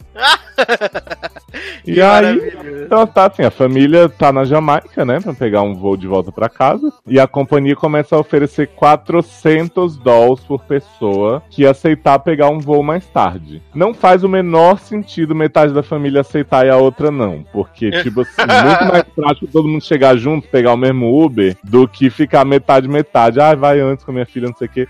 Aí você pega, tipo, o pai da criança doente, a criança doente e a irmã, que não tem nada a perder pra pegar esses dolls aí pra, pra né, pagar tratamento, remédio, não sei o que e tal. Exato, que o menino tem câncer, né? Isso. E aí vão os avós, a irmã gêmea do menino tem câncer, e a mãe dos meninos no primeiro voo. E esse trio maravilhoso vai no segundo, né? Aí eu pensei, beleza, vamos, vamos aceitar que eles acharam essa divisão seria uma boa, né? Ao invés de todos irem juntos no que vinha depois e ganhar 400 dólares cada um. Tá aí, Sácia, o que que acontece nesse voo que eles pegam depois? Me conta. Algo Aí- rotineiro, assim, né? Do dia a dia. Super tranquilo. Eles estão lá, tipo, em 2013, e aí vai ter esse voo, aí eles estão lá, super felizes, né? Conversando, todo mundo, tereréu, a menina, outra menina indiana trabalhando nas, na tese dela lá no computador. E aí tem uma pequena turbulência no avião, né? Uma pequena turbulência, um negócio assim, uma tremelicadinha. Uhum. E aí, quando passa essa turbulência, o piloto fala assim: Oi, Nova York, estamos chegando, tudo bom? Podemos Caraca, descer? caraca, esse piloto muito Tron, né? Porque, tipo, começa a cair mala em cima das pessoas, o notebook da, da menina cai com a pesquisa toda estragada, todo mundo morrendo, muito morto. E aí o piloto assim, gente, que, que emoção, hein? Que loucura! Ai, que absurdo, ai, que badalo. Só uma mas- chacoalhada que foi. Mas fiquem calmos, hein? Estamos chegando. Aí começa a chegar, né? Aí o piloto pede autorização pra pousar e a- aí a pessoa do outro lado, quem que você disse que é mesmo? Qual que eu vou? Desculpa. Aí ele, Não- ah, vou tal, não, Não sei o quê. não tô achando aqui. né? Me perdi aqui. E aí, viado, eles têm que dar a volta lá do JFK pra Newark, né? Que é o aeroporto longe pra caralho. E aí os, os passageiros que já estão assim, porra, já quase morremos, agora você não vem com essa, né? Exato. E aí eles vão lá pro, pro aeroporto, né? E quando chega lá, tipo, eles não podem sair do avião. Aí vem polícia, FBI, exército, SWAT, todas as séries da CBS. e quando eles saem do avião, aí o piloto fala assim, gente, mas o que que tá acontecendo? Não Foi super legal. ó." Aí o cara do FBI pergunta assim, Nem, o que aconteceu com esse avião? Onde vocês estavam? Onde vocês aterrissaram?" posaram, ficaram esse tempo todo, não sei o que. Falou, ele, bicho, bicho, não posamos, a gente saiu da Jamaica e chegou aqui, né? Aí ele, nem, não tem como, porque esse avião está desaparecido há cinco anos. Bum, Ah, tela preta Lost. e tal. né? Cara, eu vou te dizer que assim, essa premissa é muito interessante, assim. Foi uma coisa que me prendeu já na promo e eu até achei que até aí a série tava muito bem. Só que a ruindade dos atores, aliada ao que começa a acontecer depois do povo ouvir a própria voz, tipo, né? Deus me ede novamente, só com a minha voz, mandando fazer as coisas, me deixou meio. Eu vou continuar isso. Eu ainda tô com vontade de continuar, confesso, mas eu tô bem. Bem dividido do porquê. Sério, né, que você quer continuar? Não, porque realmente me intriga muito. Sei que vai ser uma merda a resposta, provavelmente, né? Pelas séries que a gente já conhece. Provavelmente vai. Mas, sei lá, eu, eu gosto dessas histórias. Tipo, você lembra, você viu The 4400? Vi. Tinha coisa das pessoas serem abduzidas e voltarem um tempo depois, né? E irem se reacostumando. Eu gosto dessa, dessa noção de, tipo, ah, as pessoas que perderam o tempo e tal. Só que eu sinto que Manifest não está focada nisso. Fora as surpresas iniciais de quando eles chegam, eu não acho que vai ser muito interessante ver a readaptação deles ao mundo, assim. Vai ser mais esse, esse negócio de o que que tá na cabeça deles, qual é a missão deles, tá essa coisa sensate, né, do povo do, do avião todo conectado. Então, assim, a parte que eu gostaria mais de ver, eu senti que a série não vai explorar. É, não, porque tem aquela coisa do, do conflito inicial, de certa forma, que é a questão deles terem ficado cinco anos ausentes, mas pra eles passou minutos, né, horas no máximo, e a vida tá tudo diferente, né? A, a mãe do príncipe Charme, da menina que não sabe atuar, morreu, a mulher do príncipe Charme tá, Tá com um traindo. namorado, tá com um Traindo namorado. não, né? Porque ele tava morto, em É, teoria. tava né? morto, então. A, a irmã gêmea do menino tá cinco anos mais velha que ele, né? Exato, e ele tá pequenininho. E ele, Ele- pode se curar agora com, a- com os experimentos que surgiram da, da pesquisa da Indiana. Aliás, eu não entendi que a Indiana falou. Perdi a pesquisa no avião. E aí, quando ela volta, o cara, ah, recebi essa pesquisa aqui e tal. E a gente criou um estudo baseado nela. Eu, ué, É que, pelo que eu entendi, ela tinha, tipo, enviado. um rascunho. É, ela tinha mandado um rascunho e ela tava aprimorando, né, Entendi. essa, essa pesquisa. Porque ela fala assim: perdi cinco anos de pesquisa, sei lá quantos anos. Aí eu fiquei, uai, perdeu tudo? E aí, é, a pesquisa dessa indiana, que também tava no voo, é a que vai ajudar o menino. Sim. E aí começa essa maluquice, essa coisa ridícula pra mim, que é as vozes, Horrível. né, na cabeça. E aí, tipo, a, a mulher acaba achando um pessoal que tava, as minas que tava presa, tinha sido traficada e tal. Não, eu adoro que assim, começa com a menina no ônibus, né? Pegando É. o busão. Aí a voz na cabeça dela assim fala, mais devagar. Aí ela fica assim, tan, olhando ao redor, né? Pra ver quem disse aquilo. Aí ela ignora daqui a pouco, mais devagar, porra! Aí ela, motorista, motorista, vai mais devagar, por favor. Ele, ah, para de ser louco, não sei o quê. Aí a voz, vai devagar, caralho, vai devagar. Aí ela, para, para, para tudo. Ela, na verdade, ela fala, slow down, e aí o cara para, né? Que era o que ele tinha que ter feito mesmo. Aí tinha um menininho que correu, passou na frente lá da rua e ia ser atropelado, beleza, não foi. Aí a menina já fica, Deus me ede, né? Alguma coisa me fez salvar esse menino. E aí ela fala pra Charms, Charms, eu tô ouvindo umas vozes, não sei o que e tal. Aí ele fala, você fica bem quietinha que tu tá louca, não sei o que, tu vai ser internada e eu não quero que você seja internada. Só você tá ouvindo isso, sua piranha. Aí ela fica mó chateadinha com Charms. Enquanto isso, ela tá sofrendo a barra do cara que ela ia aceitar casar e casou com a melhor amiga, né? Lourdes Maria. E Adoro aí- Billy Lourdes. Sim, Billy Lourdes. Não, adoro que, tipo assim, era pra gente super torcer por esse casal e a gente não viu esse cara no tempo passado, né? Antes dele virar o fodão da polícia, não sei o que, que não acha nada. Então você pouco se importa com tudo que tá acontecendo. Pois é, e o cara é chato pra caralho. E aí esse cara tá trabalhando nesse caso da- de abduções, né, de duas meninas, né, coisa Sharp Object, tá lá Camille investigando também. E aí a, a irmã que não sabe atuar de Charms passa na frente de uns cachorros, né, tipo numa grade, assim, os cachorros latindo pra ela. E a voz dela fala assim...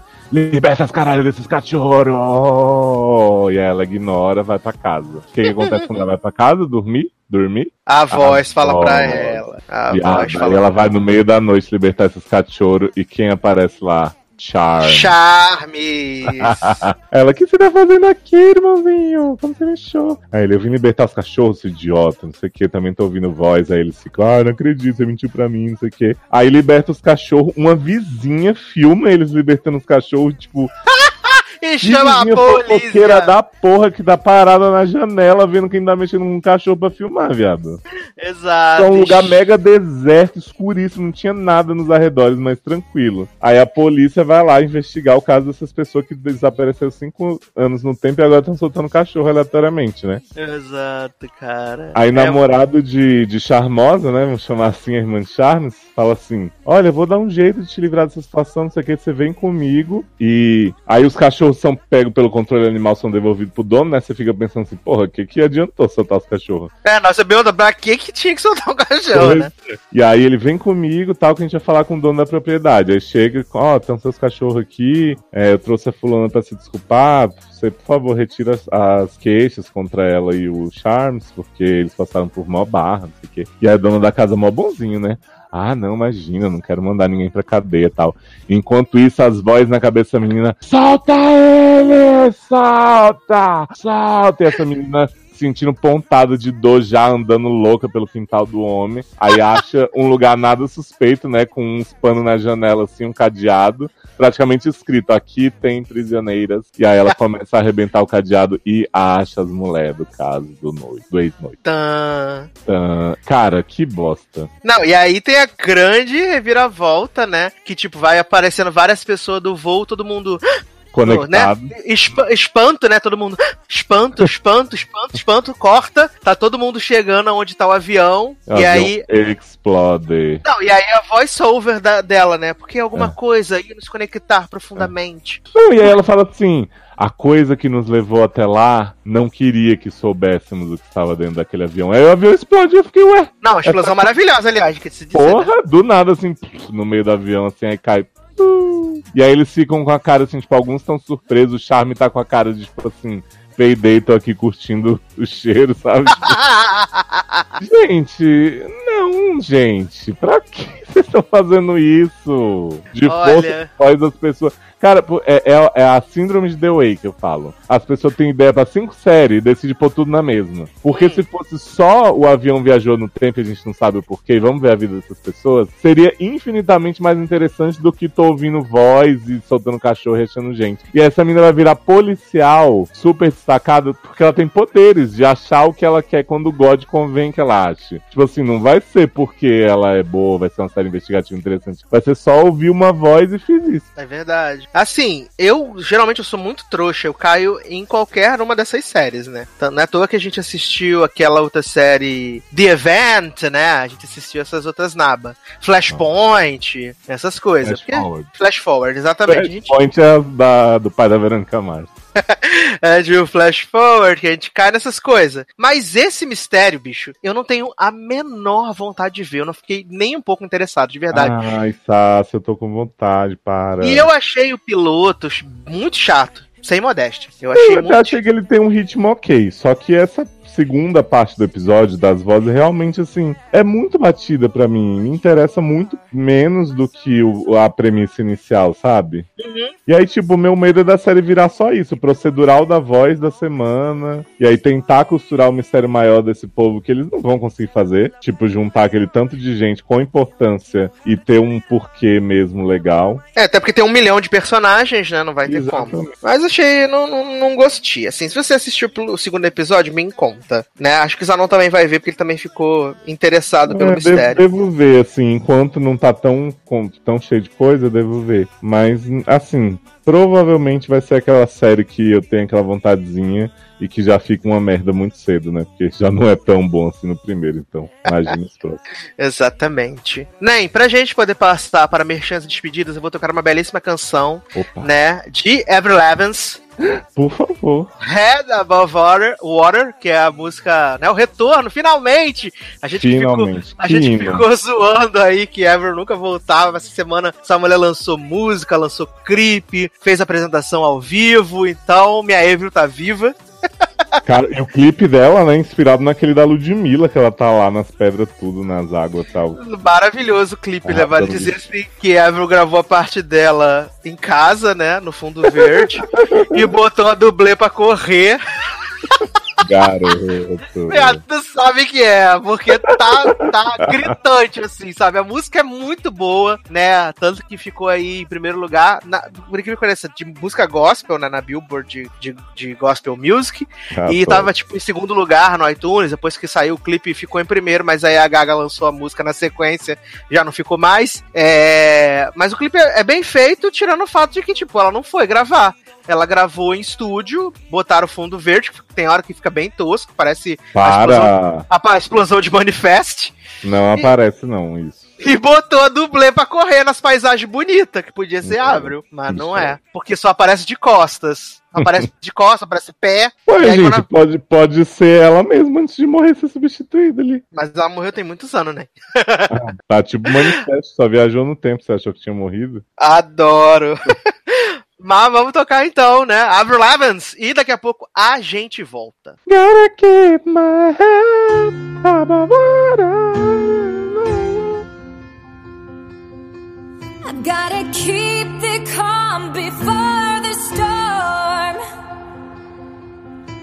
I don't want less, I don't want more.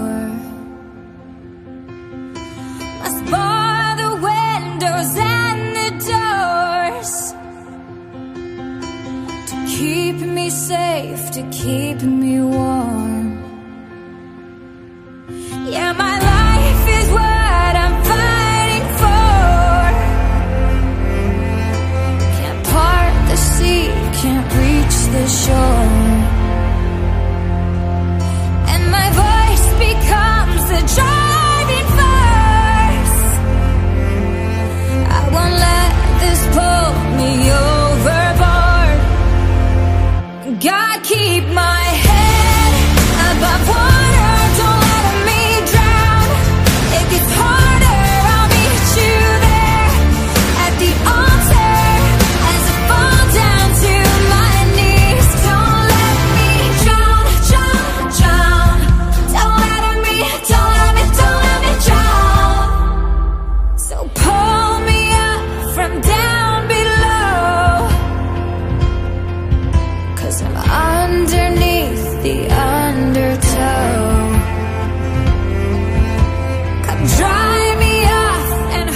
Estamos de volta com o Legado Cast, agora sim para merchans e despedidas, né? Estamos aí nessa edição 151, trazendo as melhores, né? Só que não, coisas da Fall Season.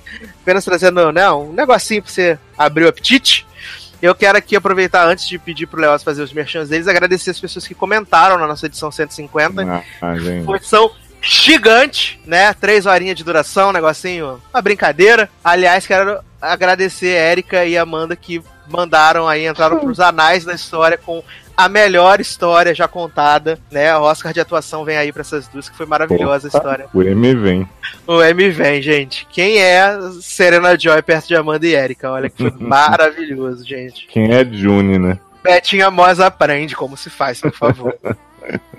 com, com atividade, com ação, sambaram muito na cara das pessoas. ai, ai. Quero mandar aqui beijo pra Mariana Barbosa, que disse que levou três dias pra ouvir o podcast, mas ouviu tudo. Ah, Se divertiu bastante. É, mandar um abraço pro Felipe Leite, né? Que escreveu, escreveu um comentário gigante que disse que o lugar desse Cast são os podcasts que estão ao concurso na categoria deles, ah, né? E disse que me admira, porque eu corro atrás e tal, blá blá blá. E aí ficou puxando o saco de Leandro, falando que queria ser amigo de Leandra. Leandra né? tá toda oferecida. É, e aí disse que não sabe se quer Leandro pra ele ou se chipa Leandro na minha cama. Eu fiquei, eu achei um pouco. É, e eu já vou revelar aqui, viu, Sasser? Porque não posso falar pra vocês no SED, que recebemos um caso só perguntando da situação cadastral do casal Sasseandro, né? As pessoas chipando muito, querendo fotos, vídeos, tá uma loucura. Amo, amo. Qualquer coisa um dia se eu vier gravar com você, Leandro, juntos, eu trago esse caso pra cá, né? Porque Socorro! pre- preciso que os dois estejam presentes pra responder.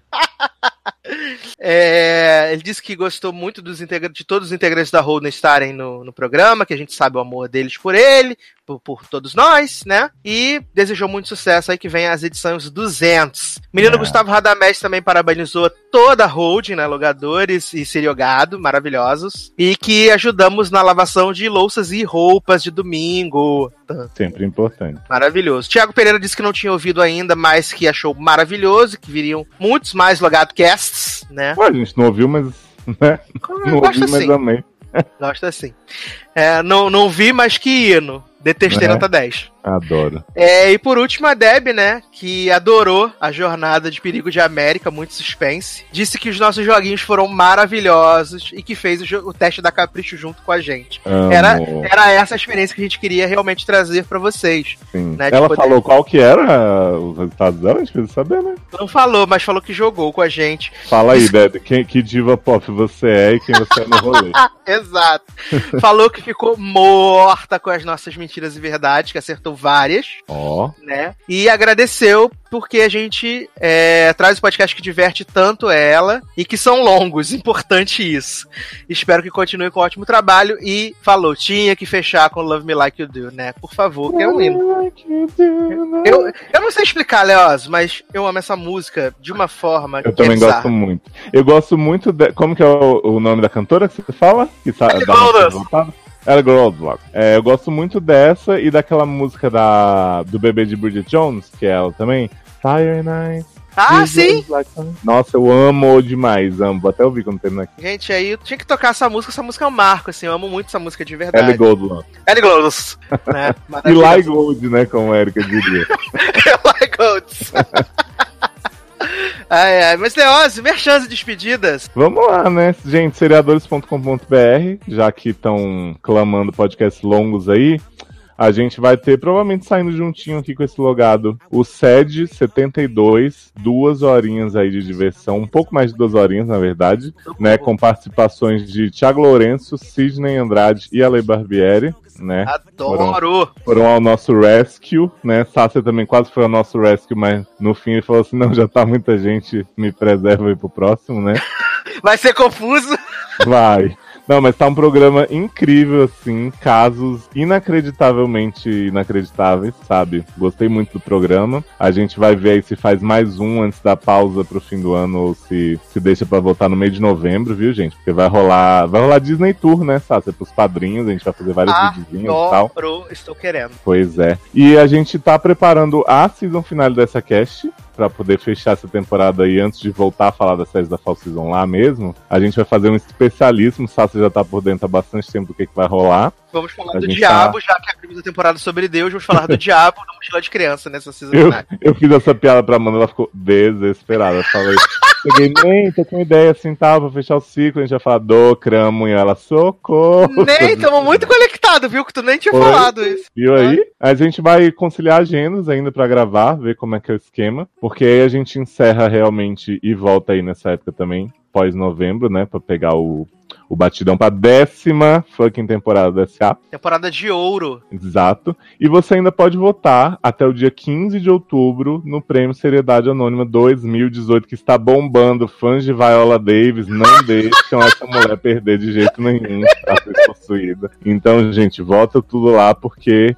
a gente ainda vai ver se transmite ao vivo, né, Sassi, no Hangouts, as cerimônias. seria muito legal a gente poder apresentar todos os vitoriosos. Vem buscar Pois seu é. prêmio, Viola Davis. Que? pois é. Então vota lá até o dedo cair. Tem também um indie time maravilhoso lá no Seriadores, gente. Menos de uma horinha. Comigo, Darlan e Ale falando sobre o Caribe, segundo o pessoal. Menino, olha, eu tenho que falar que eu amei esse programa. Foi maravilhoso. Viado, foi Gostei de ótimo. verdade. Eu demorei pra editar esse programa, tá falando pro Darlan, porque o que aconteceu? Teve alguma gravação que eu, ele e a Lê ficamos falando loucamente, né, dessa viagem. Eu comecei e tal, foi antes de eu ir, mas eles já tinham ido e sabiam bastante. E assim, eu só, geralmente, acaba, eu salvo o arquivo, tipo, ah, Indie Time e tal, não sei o quê. Só que eu salvei esse e tinha, tipo, quase duas horas de conversa. Aí eu pensei, fudeu, quando é que eu vou mexer nisso? Só que depois, quando eu fui ver mesmo, que eu falei, ah, agora eu tô sem tanta coisa pra sair, vou editar esse. Eu vi que era, tipo assim, 40 e poucos minutos de conversa sobre o Caribe, e o resto era aquelas coisas de Darlan, das barras na Polônia, que ele não tinha resolvido ainda pra ir e tal, não sei o quê. Então, assim, né, era coisa que, apesar de ser interessante pra nós, eu sabia que o público não precisava ter esse acesso privilegiado. E aí eu cortei só a parte do Caribe, peguei o pós, que é quando eu contei pra eles da viagem, e aí ficou super concisinho, programa super fluido e tal, e eu ainda manipulei, né, a introdução e o encerramento. Sem Darlan e a Lei estarem lá, eu fiz no fundo verde. Mentira, não acredito em você. Não tem como. Jovem. Claro que tem. Adoro essa, essa montagem com fundo verde. Um perigo, um perigo as nossas frases que fica solta. Você que o diga, né? Eu que eu digo que eu sempre entro nessas furadas. Já tô, já tô aguardando nesse 772. Que rumor de que tem frases soltas minhas. Eu tô bem, eu tô bem tenso. Viado, tu opinou no caso inteiro. Você vai ficar na chão. E tem, e tem um caso também que a Erika e a Amanda não puderam participar, que elas ficam lá rebatendo o bate-volta da menina agressiva com a Amanda. Toda hora elas falam alguma coisa pra menina, é maravilhoso. Ai, gente, pode vir. É, eu quero aqui aproveitar e pedir pra você contribuir com os nossos podcasts, né? padrim.com.br. Não, você não. Você já- você contribui fazendo e editando. Olha que beleza. Adoro. né? É, então eu quero pedir para você contribuir com os nossos projetos, padrim.com.br barra sede, padrim.com.br barra logado, né? Pra gente poder pagar servidor, pagar as coisas todas e manter sempre o, o programa, né? Sempre tendo novas atrações, na verdade. Sempre, você vê aí, a gente ficou num hiatozinho de uma semana para dar uma descansada também, né? Depois de um programa de três horas de duração. Porra, Mas pra teve não um ouvido das pessoas, né? Exato, a pessoa não querer morrer, fala, nossa, eu não aguento mais ouvir essas pessoas. né? Então, mas teve nesse meio tempo, teve Indie Time do Caribe, pra dar aquela quebrada, vai ter sede, né? Então, assim, tem muita coisa legal, a gente tá sempre produzindo muita coisa bacana. Vem Hit List aí em breve comigo, com o Taylor e com o Leózio, então se preparem. Ai, quero muito. Vai ser bem legal. Vai ter. Pra, os padrinhos vão poder acompanhar essa tour da Disney de Leózio com exclusividade, né? Exclusividade no grupo do Facebook que tem. Então, padrim.com.br barra 7, padrim.com.br barra logado. A partir de um real você já pode contribuir e fazer parte dessas maravilhas. Aliás, também faça parte dos nossos grupos no Telegram, né? Você pode participar do grupo do 7, se você quiser. Uhum. Muitas barras de vida, muita trocação. Lá no Putaria. grupo do 7, putaria. Briga por É. signo rolou essa semana. Não acredito. Barraco por causa de signo, acho que era arianos versus piscianos, alguma coisa assim. Socorro! Uma loucura. Também tem o grupo dos seriadores anônimos, né? Que você pode falar lá vários assuntos também. Geralmente fala sobre série. E tem o Elusive Logado também, que a gente tá lá.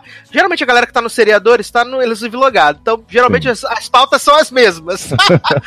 Então, a pauta que tá sendo repercutida ao mesmo tempo nos dois grupos é maravilhoso. É ótimo. E, gente, é bom falar, porque muita gente pergunta, ah, não sei o que, é parte do padrinho, é Não. Não, é aberto, todo o grupo abertíssimo. É, você pode participar se quiser, só ter o Telegram no seu telefone e é, botar lá, arroba logado, Ney, e começando dos você põe no. Você pode pôr arroba logado, né? É, do sede é arroba sede no ar, deixa eu confirmar aqui. É, e do seriadores é seriadores. Mas você pode pôr também no browser, né? t.me e esses endereçozinhos assim. O do logado, né? Você põe t.me barra logado, né? Já entra. E dos outros sede no ar seriadores. Aí, que moleza. E aí você vai sempre ter gente pra conversar. Se é uma pessoa triste, sozinha, tem gente pra conversar, ali vai ter sempre gente pra conversar. E todos nós somos camisetinha vermelha. Beijos.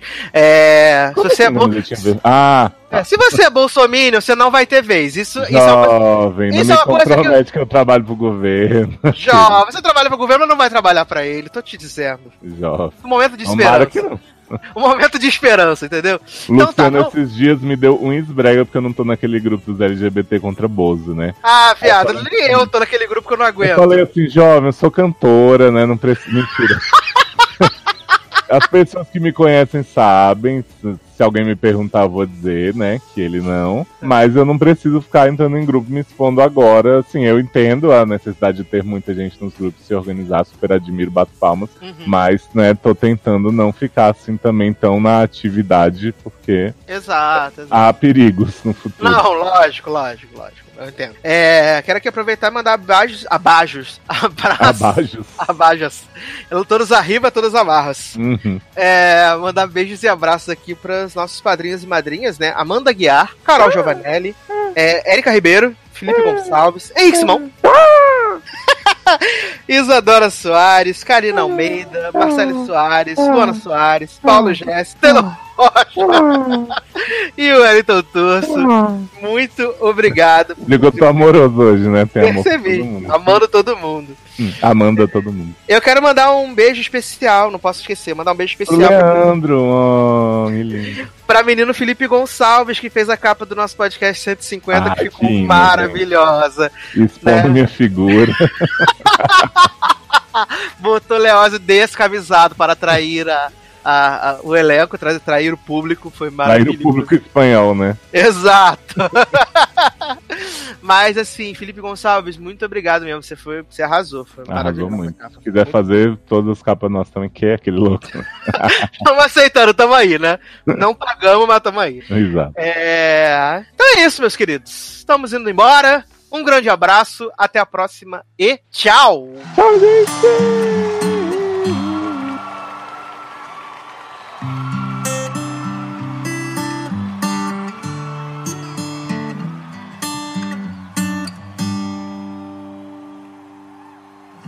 Tell me something, girl. Are you happy in this modern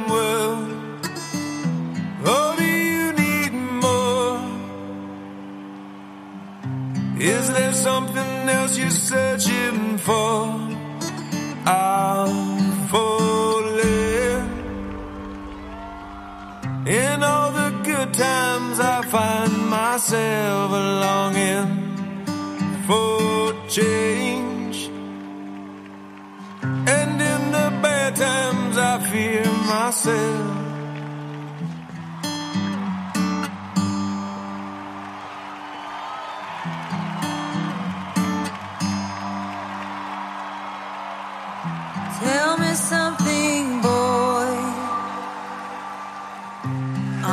Tired trying to fill